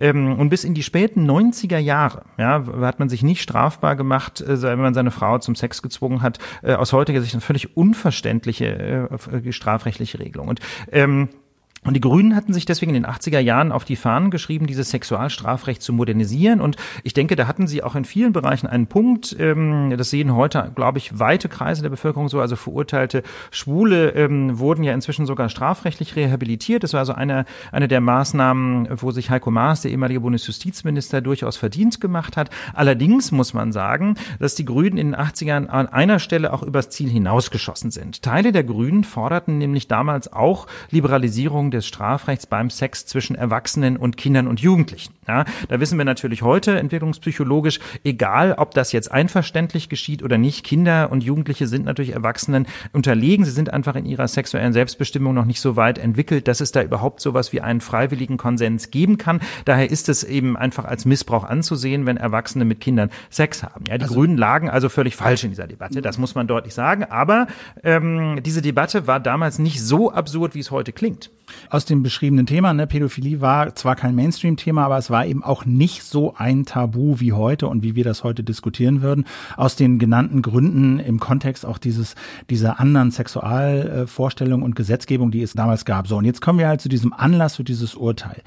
In dieser, in diesem Ökosystem, in dieser Atmosphäre, in dieser Kultur und vor diesem Hintergrund gab es 1986 eine Debatte im Abgeordnetenhaus von Berlin und Künast war damals Mitglied im Abgeordnetenhaus, also im Landesparlament und die Grünen äh, redeten zum Thema Gewalt äh, gegen Kinder und ein CDU-Mann ruft dazwischen, kritisiert die Grünen wegen dieser pädophilen Idee. Also die wollten das, glaube ich, irgendwie ein bisschen liberalisieren. Genau. Ich, ich also die Idee war, wenn ich es richtig in Erinnerung habe, dass ein unverständlicher Sex zwischen Erwachsenen und Kindern natürlich gewaltfrei und so in bestimmten Situationen straffrei bleiben sollte. Und das hat dieser CDU-Mann eben zitiert, aber er hat wesentliche Punkte weggelassen. Er hat nämlich den Eindruck erweckt in, durch seinen Zwischenruf, muss ich vorstellen, Situation, eine Grüne spricht vorne, weiß ich jetzt auch nicht, wer das war, ein CDU-Mann äh, ruft dazwischen ähm, und erweckt den Eindruck, als wenn die Grünen auch Sex mit Kindern unter Gewaltanwendung legalisieren wollten. Ja, also wenn erwachsene Kinder gewaltsam zum Sex zwingen. Und dann kam der Zwischenruf von von Renate Künast. Nämlich, Komma, wenn keine Gewalt im Spiel ist. Also Komma meint wahrscheinlich, sie will das Zitat, was der CDU-Mann bringt, insofern korrigieren, als dass sie einen Einschub formuliert. Genau. Nämlich, ja, oder, Komma, oder liberalisieren, Komma, wenn keine Gewalt im Spiel ist. So, Kühners hatte aber sonst mit dem Beschluss in NRW nichts zu tun. Und sie war damals schon Berliner und hat den Beschluss auch nicht unterstützt und hat sich später auch davon wieder distanziert. Aber sie hat, wollte dieses Zitat sozusagen zurechtrücken. CDU-Mann sagt, ihr wollt ja Gewalt gegen Kinder legalisieren, auch durch Gewalteinwirkung. Und Kühners sagt, nein, nur wenn keine Gewalt im Spiel ist, sinngemäß. Und wichtig ist auch dabei zu wissen, dass sie sich auch damals eben selber nie eingesetzt hat für diese Liberalisierung. Sie wollte einfach nur, dass das, was die Grünen in Nordrhein-Westfalen, ja, also in Westdeutschland damals beschlossen haben, wenigstens nicht auch noch falsch zitiert wird in dieser Debatte im Abgeordnetenhaus. Also das, ähm, wie gesagt, Renate Künast hat selber sich nie dafür eingesetzt, äh, dass Pädophilie äh, jetzt irgendwie strafrechtlich besser gestellt So, das war sozusagen 1986 und 2015 erscheint ein Artikel in der Welt, äh, Titel Grünen Politikerin Künast Künast gerät in Erklärungsnot. Und da wird aus dieser Szene im Abgeordnetenhaus Berlin zitiert und auch verdreht, ja, glaube ich. Der Autor ja, stellt die suggestive Frage, klingt das nicht, als wäre Sex mit Kindern ohne Gewalt okay? Ja, so, so steht es wörtlich in diesem Welt. Aber es ist nicht so, also ich meine, klingt das nicht wirklich so? Also wenn sie sagt, nee wenn er sagt, ihr wollt ja Gewalt an Kindern oder Sex mit Kindern legalisieren und sie sagt, Komma, wenn keine Gewalt im Spiel ist, klingt das dann nicht so, als wäre es okay aus ihrer Sicht, wenn keine Gewalt im Spiel ist?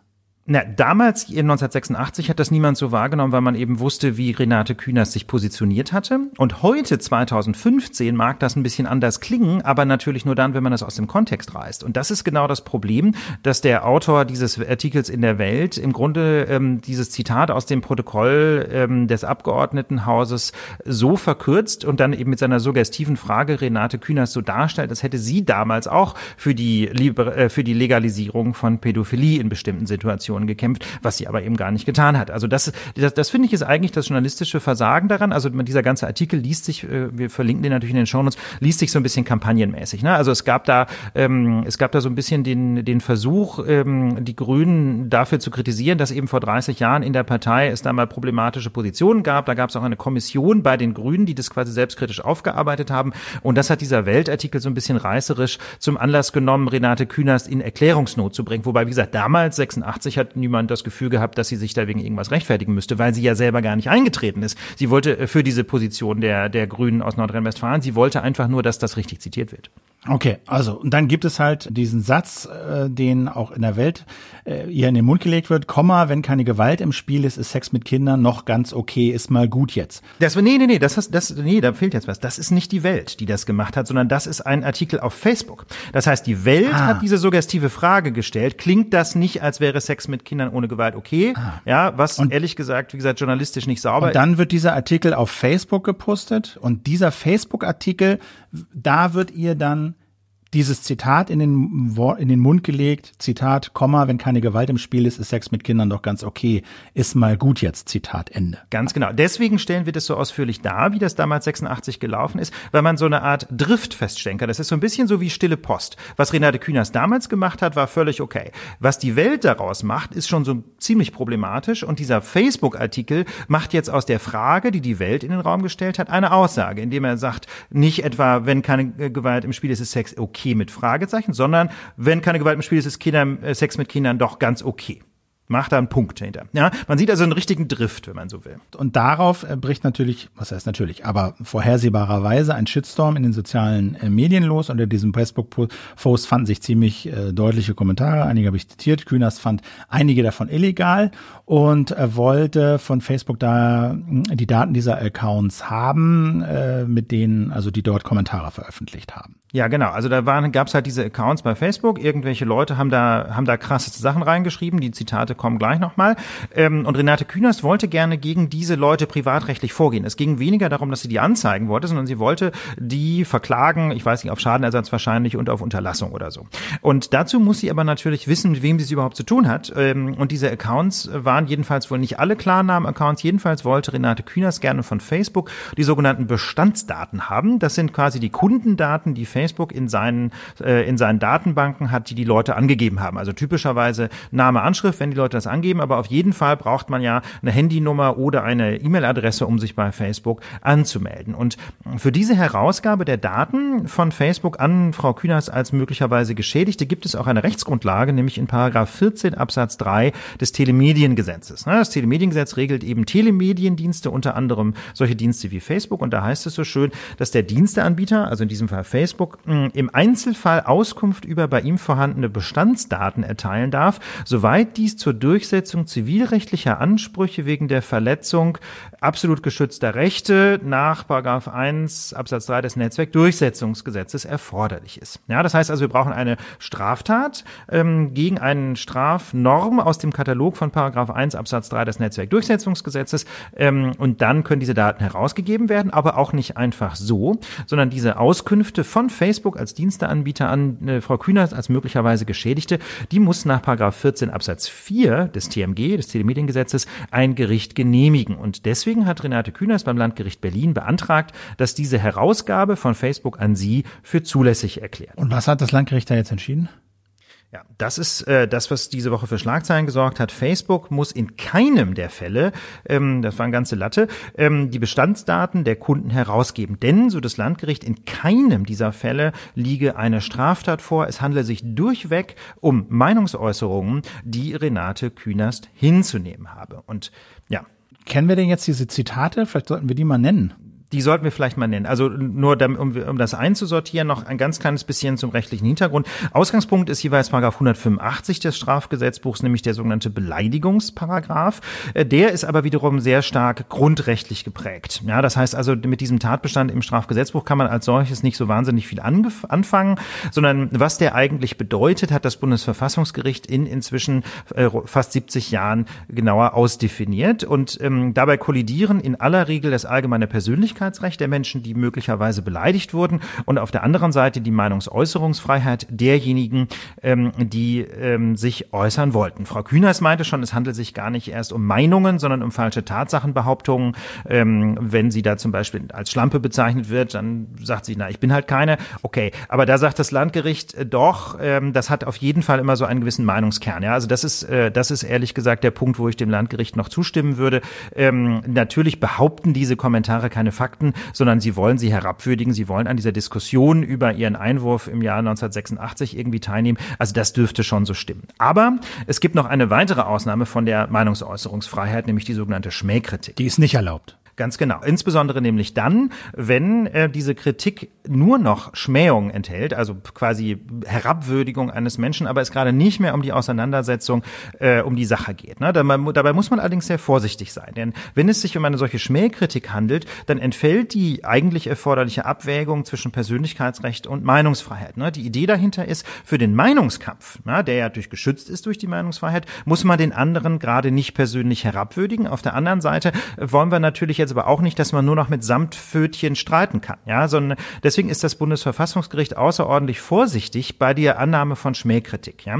Denn wenn man eine Schmähung annimmt, ähm, wenn man davon ausgeht, etwas stellt eine solche Schmähung dar, dann ist die geäußerte Aussage nicht mehr von der Meinungsfreiheit geschützt. Deswegen muss man immer sehr genau schauen, ob es nicht doch noch irgendwie sowas wie eine sinnvolle Aussage darin gibt, wo jemand noch am Kampf der Meinungen teilnimmt, wenn auch vielleicht mit harten Bandagen. Und deswegen sagt das Bundesverfassungsgericht, dass von einer solchen Schmähung nicht ausgegangen werden kann, wenn die Äußerung im Kontext einer Sachauseinandersetzung steht. Ja, also Zitat wäre dann die Qualifikation einer ehrenrührigen Aussage als Schmähkritik und der damit begründete Verzicht auf eine Abwägung erfordern regelmäßig, normalerweise, die Berücksichtigung von Anlass und Kontext der Äußerung. Also man muss sich sehr genau angucken, was hat derjenige tatsächlich gesagt. Ähm, es gibt dann eine Ausnahme. Ne? Ausnahmsweise ist es anders, wenn es sich um eine Äußerung handelt, deren diffamierender Gehalt so erheblich ist, dass sie in jedem denkbaren Sachzusammenhang als bloße Herabsetzung des Betroffenen erscheint und daher unabhängig vom Kontext stets als persönlich diffamierende Schmähung aufgefasst werden muss.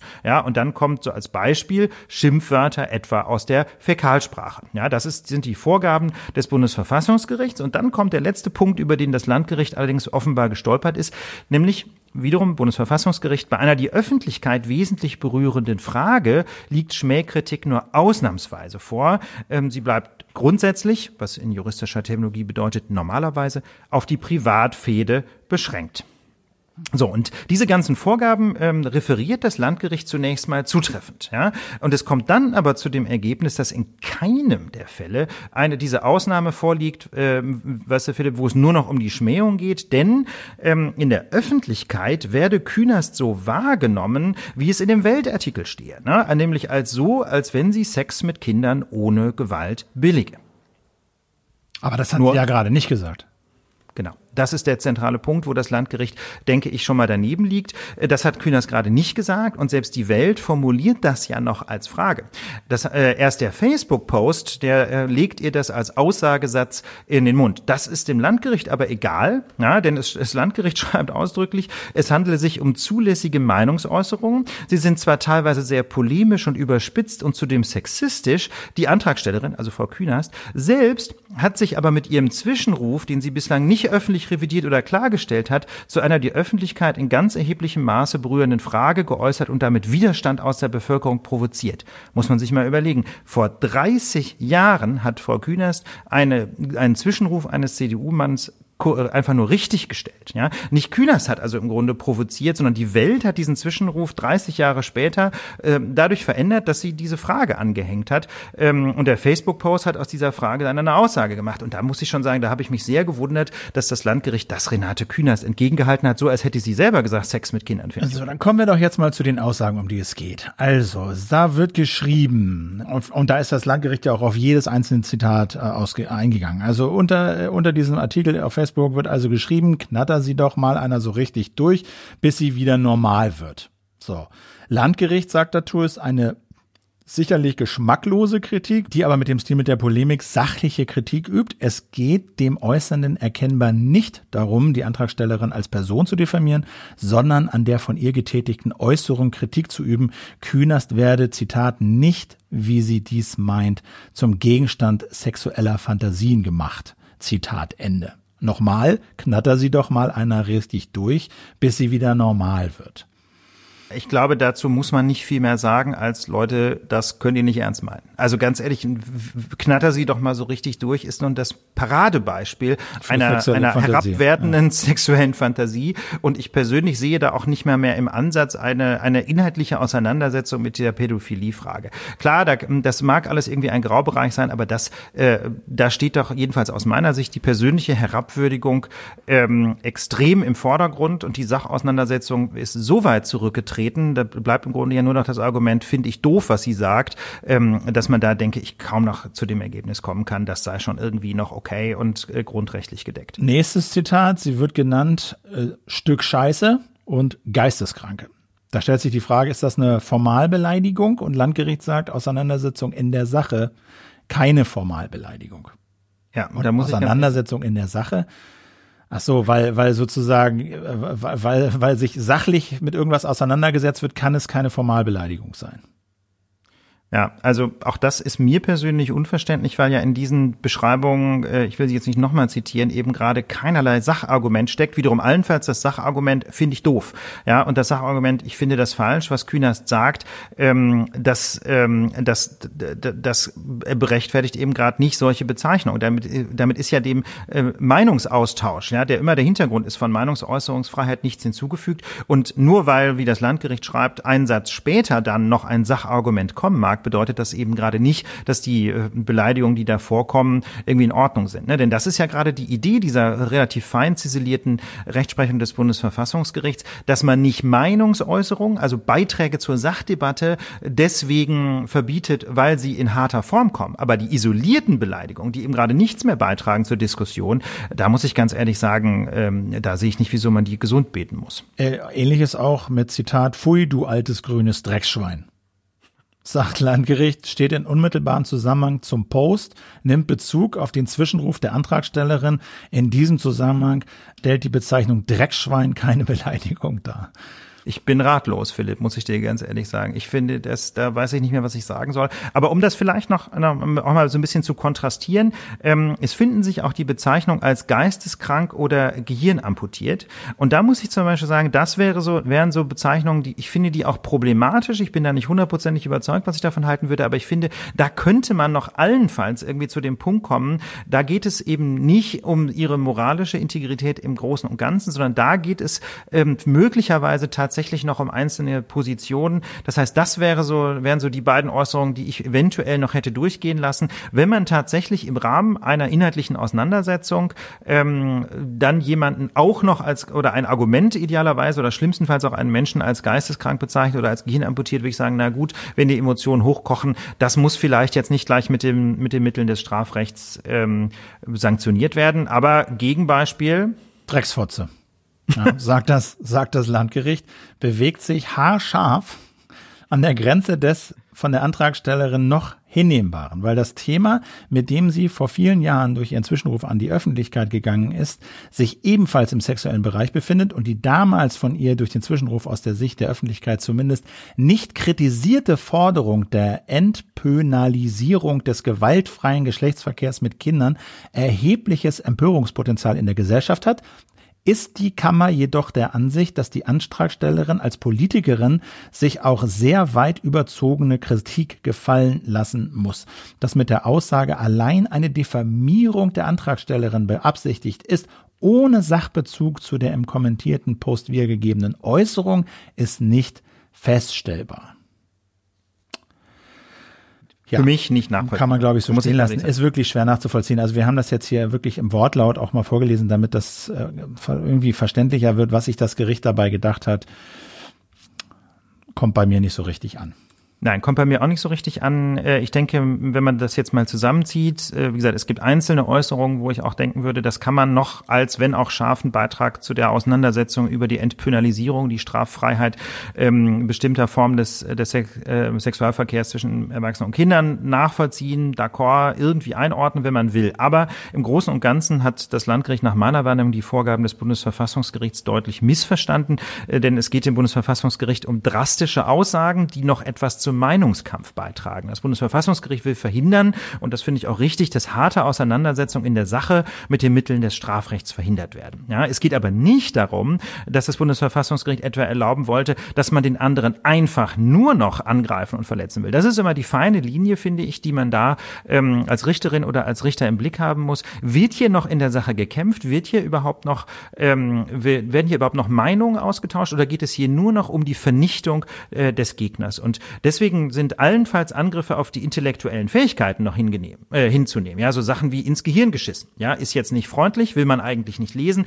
Aber ähm, wenn man, wenn man da, wenn man sagen will, das ist noch irgendwie ein Beitrag zu der Diskussion, dann könnte man da sagen, na gut, das muss man vielleicht noch hinnehmen, aber ganz sicher eben nicht Begriffe wie Schlampe und Durchnehmen und Schlimmeres, denn da geht's ja eben gerade nicht mehr um die Sachdiskussion. Und das ist, finde ich, diese feine rote Linie, die, das, äh, die diese Kammer des Landgerichts da aus dem Blick verloren hat und das dann eben auch mit diesen holzschnittartigen Begründungen. Ja, wenn man jetzt irgendwie nach 20 Seiten abwägen zu diesem Ergebnis kommen würde, dann würde ich sagen, na gut, okay, ähm, immer noch nicht so wahnsinnig überzeugend, aber jedenfalls haben sie sich offensichtlich Mühe gegeben. Aber wir haben diese, diese Begründung größt, also die wir jetzt zitiert haben, waren im Wesentlichen die vollständige Begründung. Ja, so mehr war da jetzt nicht. Das war jetzt eben gerade nicht eine Aber vielleicht, vielleicht, ich meine, also das Bundesverfassungsgericht hat doch in vielen Entscheidungen äh, Gerichte immer kritisiert, weil sie zu wenig Raum für Meinungsäußerung gelassen haben. Vielleicht wollen die einfach mal eine Klarstellung haben. Genau. Das ist ehrlich gesagt die einzige plausible Begründung, die mir eingefallen ist. Ähm, vielleicht ist das im Grunde so eine Art subtiler Hack dieser Kammer. Vielleicht möchte diese Kammer das Bundesverfassungsgericht ja zu einer Klarstellung bringen. Vielleicht ist das im Grunde eine Art bewusste Provokation, um dem Bundesverfassungsgericht gleichsam den Spiegel vorzuhalten und zu sagen, so Leute, ihr mit eurer extrem libertären Rechtsprechung führt dazu oder, oder äh, ihr, ihr, ihr verursacht, dass wir als Untergericht sogar solche krassen Äußerungen durchwinken müssen. Das könnte könnt ihr doch nicht ernst meinen. Möglicherweise möchte die Kammer da eine rechtliche Debatte triggern. Und wenn das so als Hack gemeint war, ich meine, da würde ich immer noch sagen, das ist Aber eigentlich nicht Aufgabe eines gedacht, Gerichts. Ne? Ja. Das ist natürlich jetzt sehr wohlwollend gedacht, deswegen habe ich ja auch kurz das anmoderiert, eben mit meinem persönlichen Hintergrund. Ja, ich versuche jetzt quasi ähm, die für die Kolleginnen und Kollegen eine denkbar positive Auslegung. Also die meisten Kommentatoren und Kommentatorinnen sagen, das sind einfach Vollidioten, jetzt mal auf Deutsch. Ja, die, die, die, die Reaktionen in der Öffentlichkeit auf diese Entscheidung sind ja vernichtend. Ja, das kann man gar nicht anders formulieren. Ähm, aber zum Beispiel Thomas Fischer, der ja auch normalerweise um eine starke Sprache nicht verlegen ist, ehemaliger Bundesrichter, der, der sieht es im Grunde so ein bisschen wie ich äh, jetzt gerade das auch dargestellt habe, dass es durchaus Äußerungen gibt, ähm, die man nach der Rechtsprechung des Bundesverfassungsgerichts wohl tatsächlich nicht sanktionieren könnte. Aber andere sind eben auch völlig daneben. Und wenn man da jetzt trotzdem zu dem Ergebnis kommt, die sind alle noch in Ordnung, dann kann ich das eigentlich nur als eine gewisse Provokation auch des Bundesverfassungsgerichts deuten, äh, um mal eine Diskussion über diese Rechtslage anzustoßen oder vielleicht auch um eine Klarstellung der Rechtslage zu triggern. Das wiederum wäre dann ja gar nicht verkehrt, na? dass man einfach mal so ein bisschen ähm, die, ja, die, die Grenzen zwischen der persönlichen Schmähung und der Auseinandersetzung in der Dache glatt zieht. Denn dass, dass sowas im Ergebnis nicht zulässig sein darf, denke ich mal, ist rechtspolitisch ziemlich klar. Ja, aber ob jetzt ein Gericht dafür zuständig ist, äh, zu provozieren, würde ich mal dahingestellt sein lassen. Das finde ich ist nicht die Aufgabe des Gerichts zu, würde ich dir, würde ich dir äh, zu, zu, zu, zu provozieren, sondern ähm, sie hätten ja, selbst wenn sie einen Punkt machen, hätten machen wollen, einiges durchgehen lassen können. Ja, aber nicht alles. Also das ist ja auch schon ein Statement, dass sie nicht einen einzigen dieser, eigentlich eine einzige dieser Äußerungen beanstandet haben. Aber Kühners äh, lässt das nicht auf sich sitzen, die will das nicht akzeptieren, hat Beschwerde eingelegt. Jetzt, glaube ich, muss das Berliner Kammergericht äh, sich der Sache annehmen. Ähm, ja, kaum vorstellbar, dass die das alles genauso sehen. Aber das müssen wir Also ich kann mir das auch nicht vorstellen. Muss ich ganz ehrlich sagen, ich kann es mir nicht vorstellen. Und vielleicht bekommen wir da ja ein paar grundsätzliche Sätze mal ähm, zu dieser Abwägung von, äh, von Meinungsfreiheit und Persönlichkeitsrechten im Bereich Schmähkritik oder generell zur Definition der Schmähkritik. Ähm, und ich denke, die, die Linie haben wir ja gerade hier schon in der Lage halbwegs vorgezeichnet. Das ist jetzt nichts, was wir uns ausgedacht haben, sondern das ist das, was das Bundesverfassungsgericht sich dabei ziemlich offensichtlich gedacht hat. Ähm, aber wenn dieser Fall eine Klarstellung provoziert, der dann auch auch in der Praxis dazu führt, dass diese Regeln klarer anwendbar sind, ähm, dann wäre das ja gar nicht verkehrt. Wir haben noch ein kurzes Update zu unserem Banken-Nerding. Wurde uns vorgeworfen, wir hätten uns dazu sehr reingenördet und keiner hätte was verstanden. Und äh, so würde ich sagen, also, Nö. wer es nicht verstanden hat, kann sich ja nochmal anhören. Das ist ja das Schöne. Nein, Philipp, so da, da, kann nicht verstanden war auch nicht die Kritik. Ähm, Na, hier gesagt, kam schon so ein bisschen was an. Aber was hast du denn gekriegt? Also das, das kam dann aber nicht in den Kommentaren an. In den Kommentaren kam im Wesentlichen, endlich habe ich es mal verstanden. Aha, ja, vielen okay. Dank, dass ihr euch da so reingewühlt habt. Ein oder zwei Leute haben gesagt, das wäre ihnen zu langatmig gewesen. Aber unverständlich äh, ist jedenfalls in den okay. Kommentaren eigentlich nicht aufgeschlagen. Ähm, aber vor allem wollten wir das noch ein bisschen ergänzen. Und zwar ähm, um ein Stichwort, das bei uns zwar mitschwang, das wir aber nicht so ausdrücklich ins Zentrum unserer Diskussion gestellt haben, nämlich das Stichwort Open Source. Ähm, also auf Deutsch frei verfügbare Software, wo man den Quelltext runterladen kann. Ähm, die gibt es für die alte äh, Banking-Schnittstelle HBCI, ziemlich, ziemlich viele Software sogar, äh, diese, die da auch ganz gut funktioniert.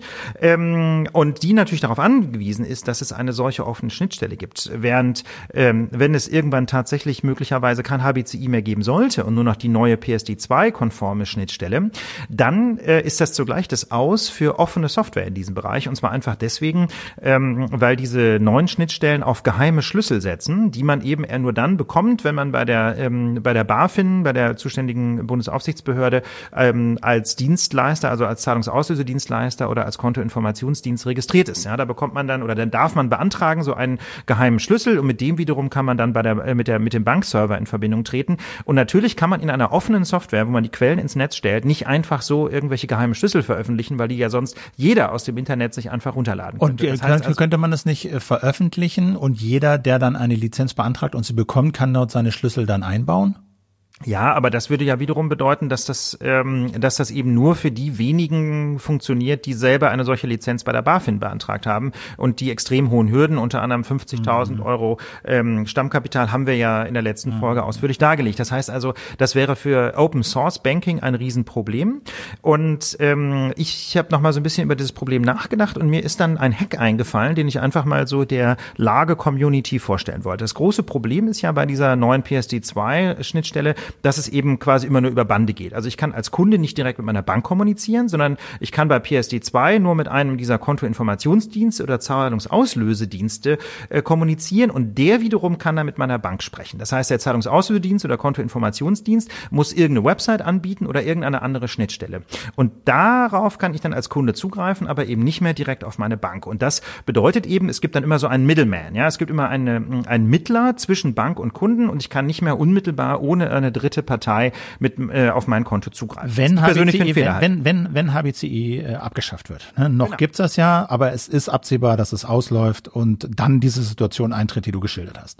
Ganz genau. Und deswegen habe ich mir überlegt, dass, wie wäre es denn, wenn es jetzt nicht nur irgendwelche Fintechs, die viel Geld verdienen wollen, mit meinen Bankdaten gäbe als Middleman, als Dritte, sondern wie wäre es denn, wenn es eine Art gemeinnützige Institution gäbe, wo jedermann über eine einfache Schnittstelle auf sein eigenes Konto zugreifen kann. Also jemand, man gründet einen, zum Beispiel einen Verein oder eine gemeinnützige GmbH oder so, die äh, lässt sich bei der BaFin registrieren als Kontoinformationsdienst und Zahlungsauslösedienst und die stellt dann ihrerseits eine einfache Schnittstelle, so, so ein Nachfolger von HBCI zum Beispiel mit einer, mit einer klareren Definition zur Verfügung, über den dann Open Source Software und alle anderen auf ähm, diesen Dritten zugreifen können und der Dritte greift dann mit diesen ganzen komplexen Schnittstellen und den ganzen geheimen Schlüsseln und der Bankregistrierung bei der BaFin auf das eigentliche Konto zu. Da hätte man zwar immer noch einen Dritten im Spiel, der wäre eben gemeinnützig, würde im Zweifel nur ganz geringe Gebühren nehmen, um seine eigenen Kosten zu decken und auf diese Art und Weise hätte man wirklich wieder eine offene Banking-Schnittstelle. Das würde mich total interessieren, ob das funktioniert, ob das regulatorisch zulässig ist. Das wäre aus meiner Sicht ein ziemlich cooler Hack, ähm, ja, um zu verhindern, dass nur noch die Fintechs auf unsere Konten zugreifen können oder andere Unternehmen, aber nicht mehr wir selber. Hättest du dann aber auch einen Single Point of Failure? Klar, das ist der große Nachteil. Du dass äh, diese diese gemeinnützige äh, Stelle müsste selbstverständlich höchsten Sicherheitsanforderungen äh, genügen, völlig klar. Ähm, und da wissen wir alle, das ist nicht ganz ungefährlich. Aber dieser Dritte müsste ja die ganzen Daten nicht speichern. Ja, das wäre ja dann nur ein quasi eine Art Relais, ja, so eine Art Bande, über die man auf sein eigenes Konto zugreift. Ähm, aber anders als zum Beispiel Fintechs müsste ja dieser Dritte die Kontodaten nicht selber speichern. Der könnte ja einfach nur die Anfragen über die mhm. offene Schnittstelle ähm, entgegennehmen und eins zu eins weiterleiten an die Bank und auch die Antworten durchleiten. Das heißt, dann wäre dieser Single Point of Failure zwar ein Point of Failure für Kontozugriffe, aber nicht für die Kontodaten, weil die weiterhin nur bei den Menschen daheim auf dem Rechner lägen. Hallo Open Knowledge Foundation, sage ich nur. Ja, ganz genau. Sich, ne? Ob Knowledge Foundation oder wer auch immer sich da berufen sieht, äh, ob Knowledge Foundation ist eine gemeinnützige Organisation, die sich eben für freies Wissen einsetzt. Also ich glaube, das wäre ein ganz netter Hack. Ich hoffe, dass das regulatorisch mit PSD2 kompatibel ist. Äh, da mal schauen, was die Banknerds zu dieser Idee sagen. Und damit ist die Lage nach ausführlicher Debatte abschließend und äh, wie immer ausführlich erörtert. Wir danken euch fürs Zuhören für diese Woche. Reisebedingt kommt die nächste Lage am Mittwoch, äh, 2.10., kurz äh, vor dem Tag der deutschen Einheit. Bis dahin wird noch einiges passieren. Wir werden euch darüber informieren, machen Winke Winke, wünschen euch eine schöne Woche und danken für eure Aufmerksamkeit. Und wenn ihr Lust habt, 19.10. Münster Lage live immer ein großer Spaß. Vielen Dank für eure Aufmerksamkeit. Alles Gute. Bis bald. Ciao. Tschüss.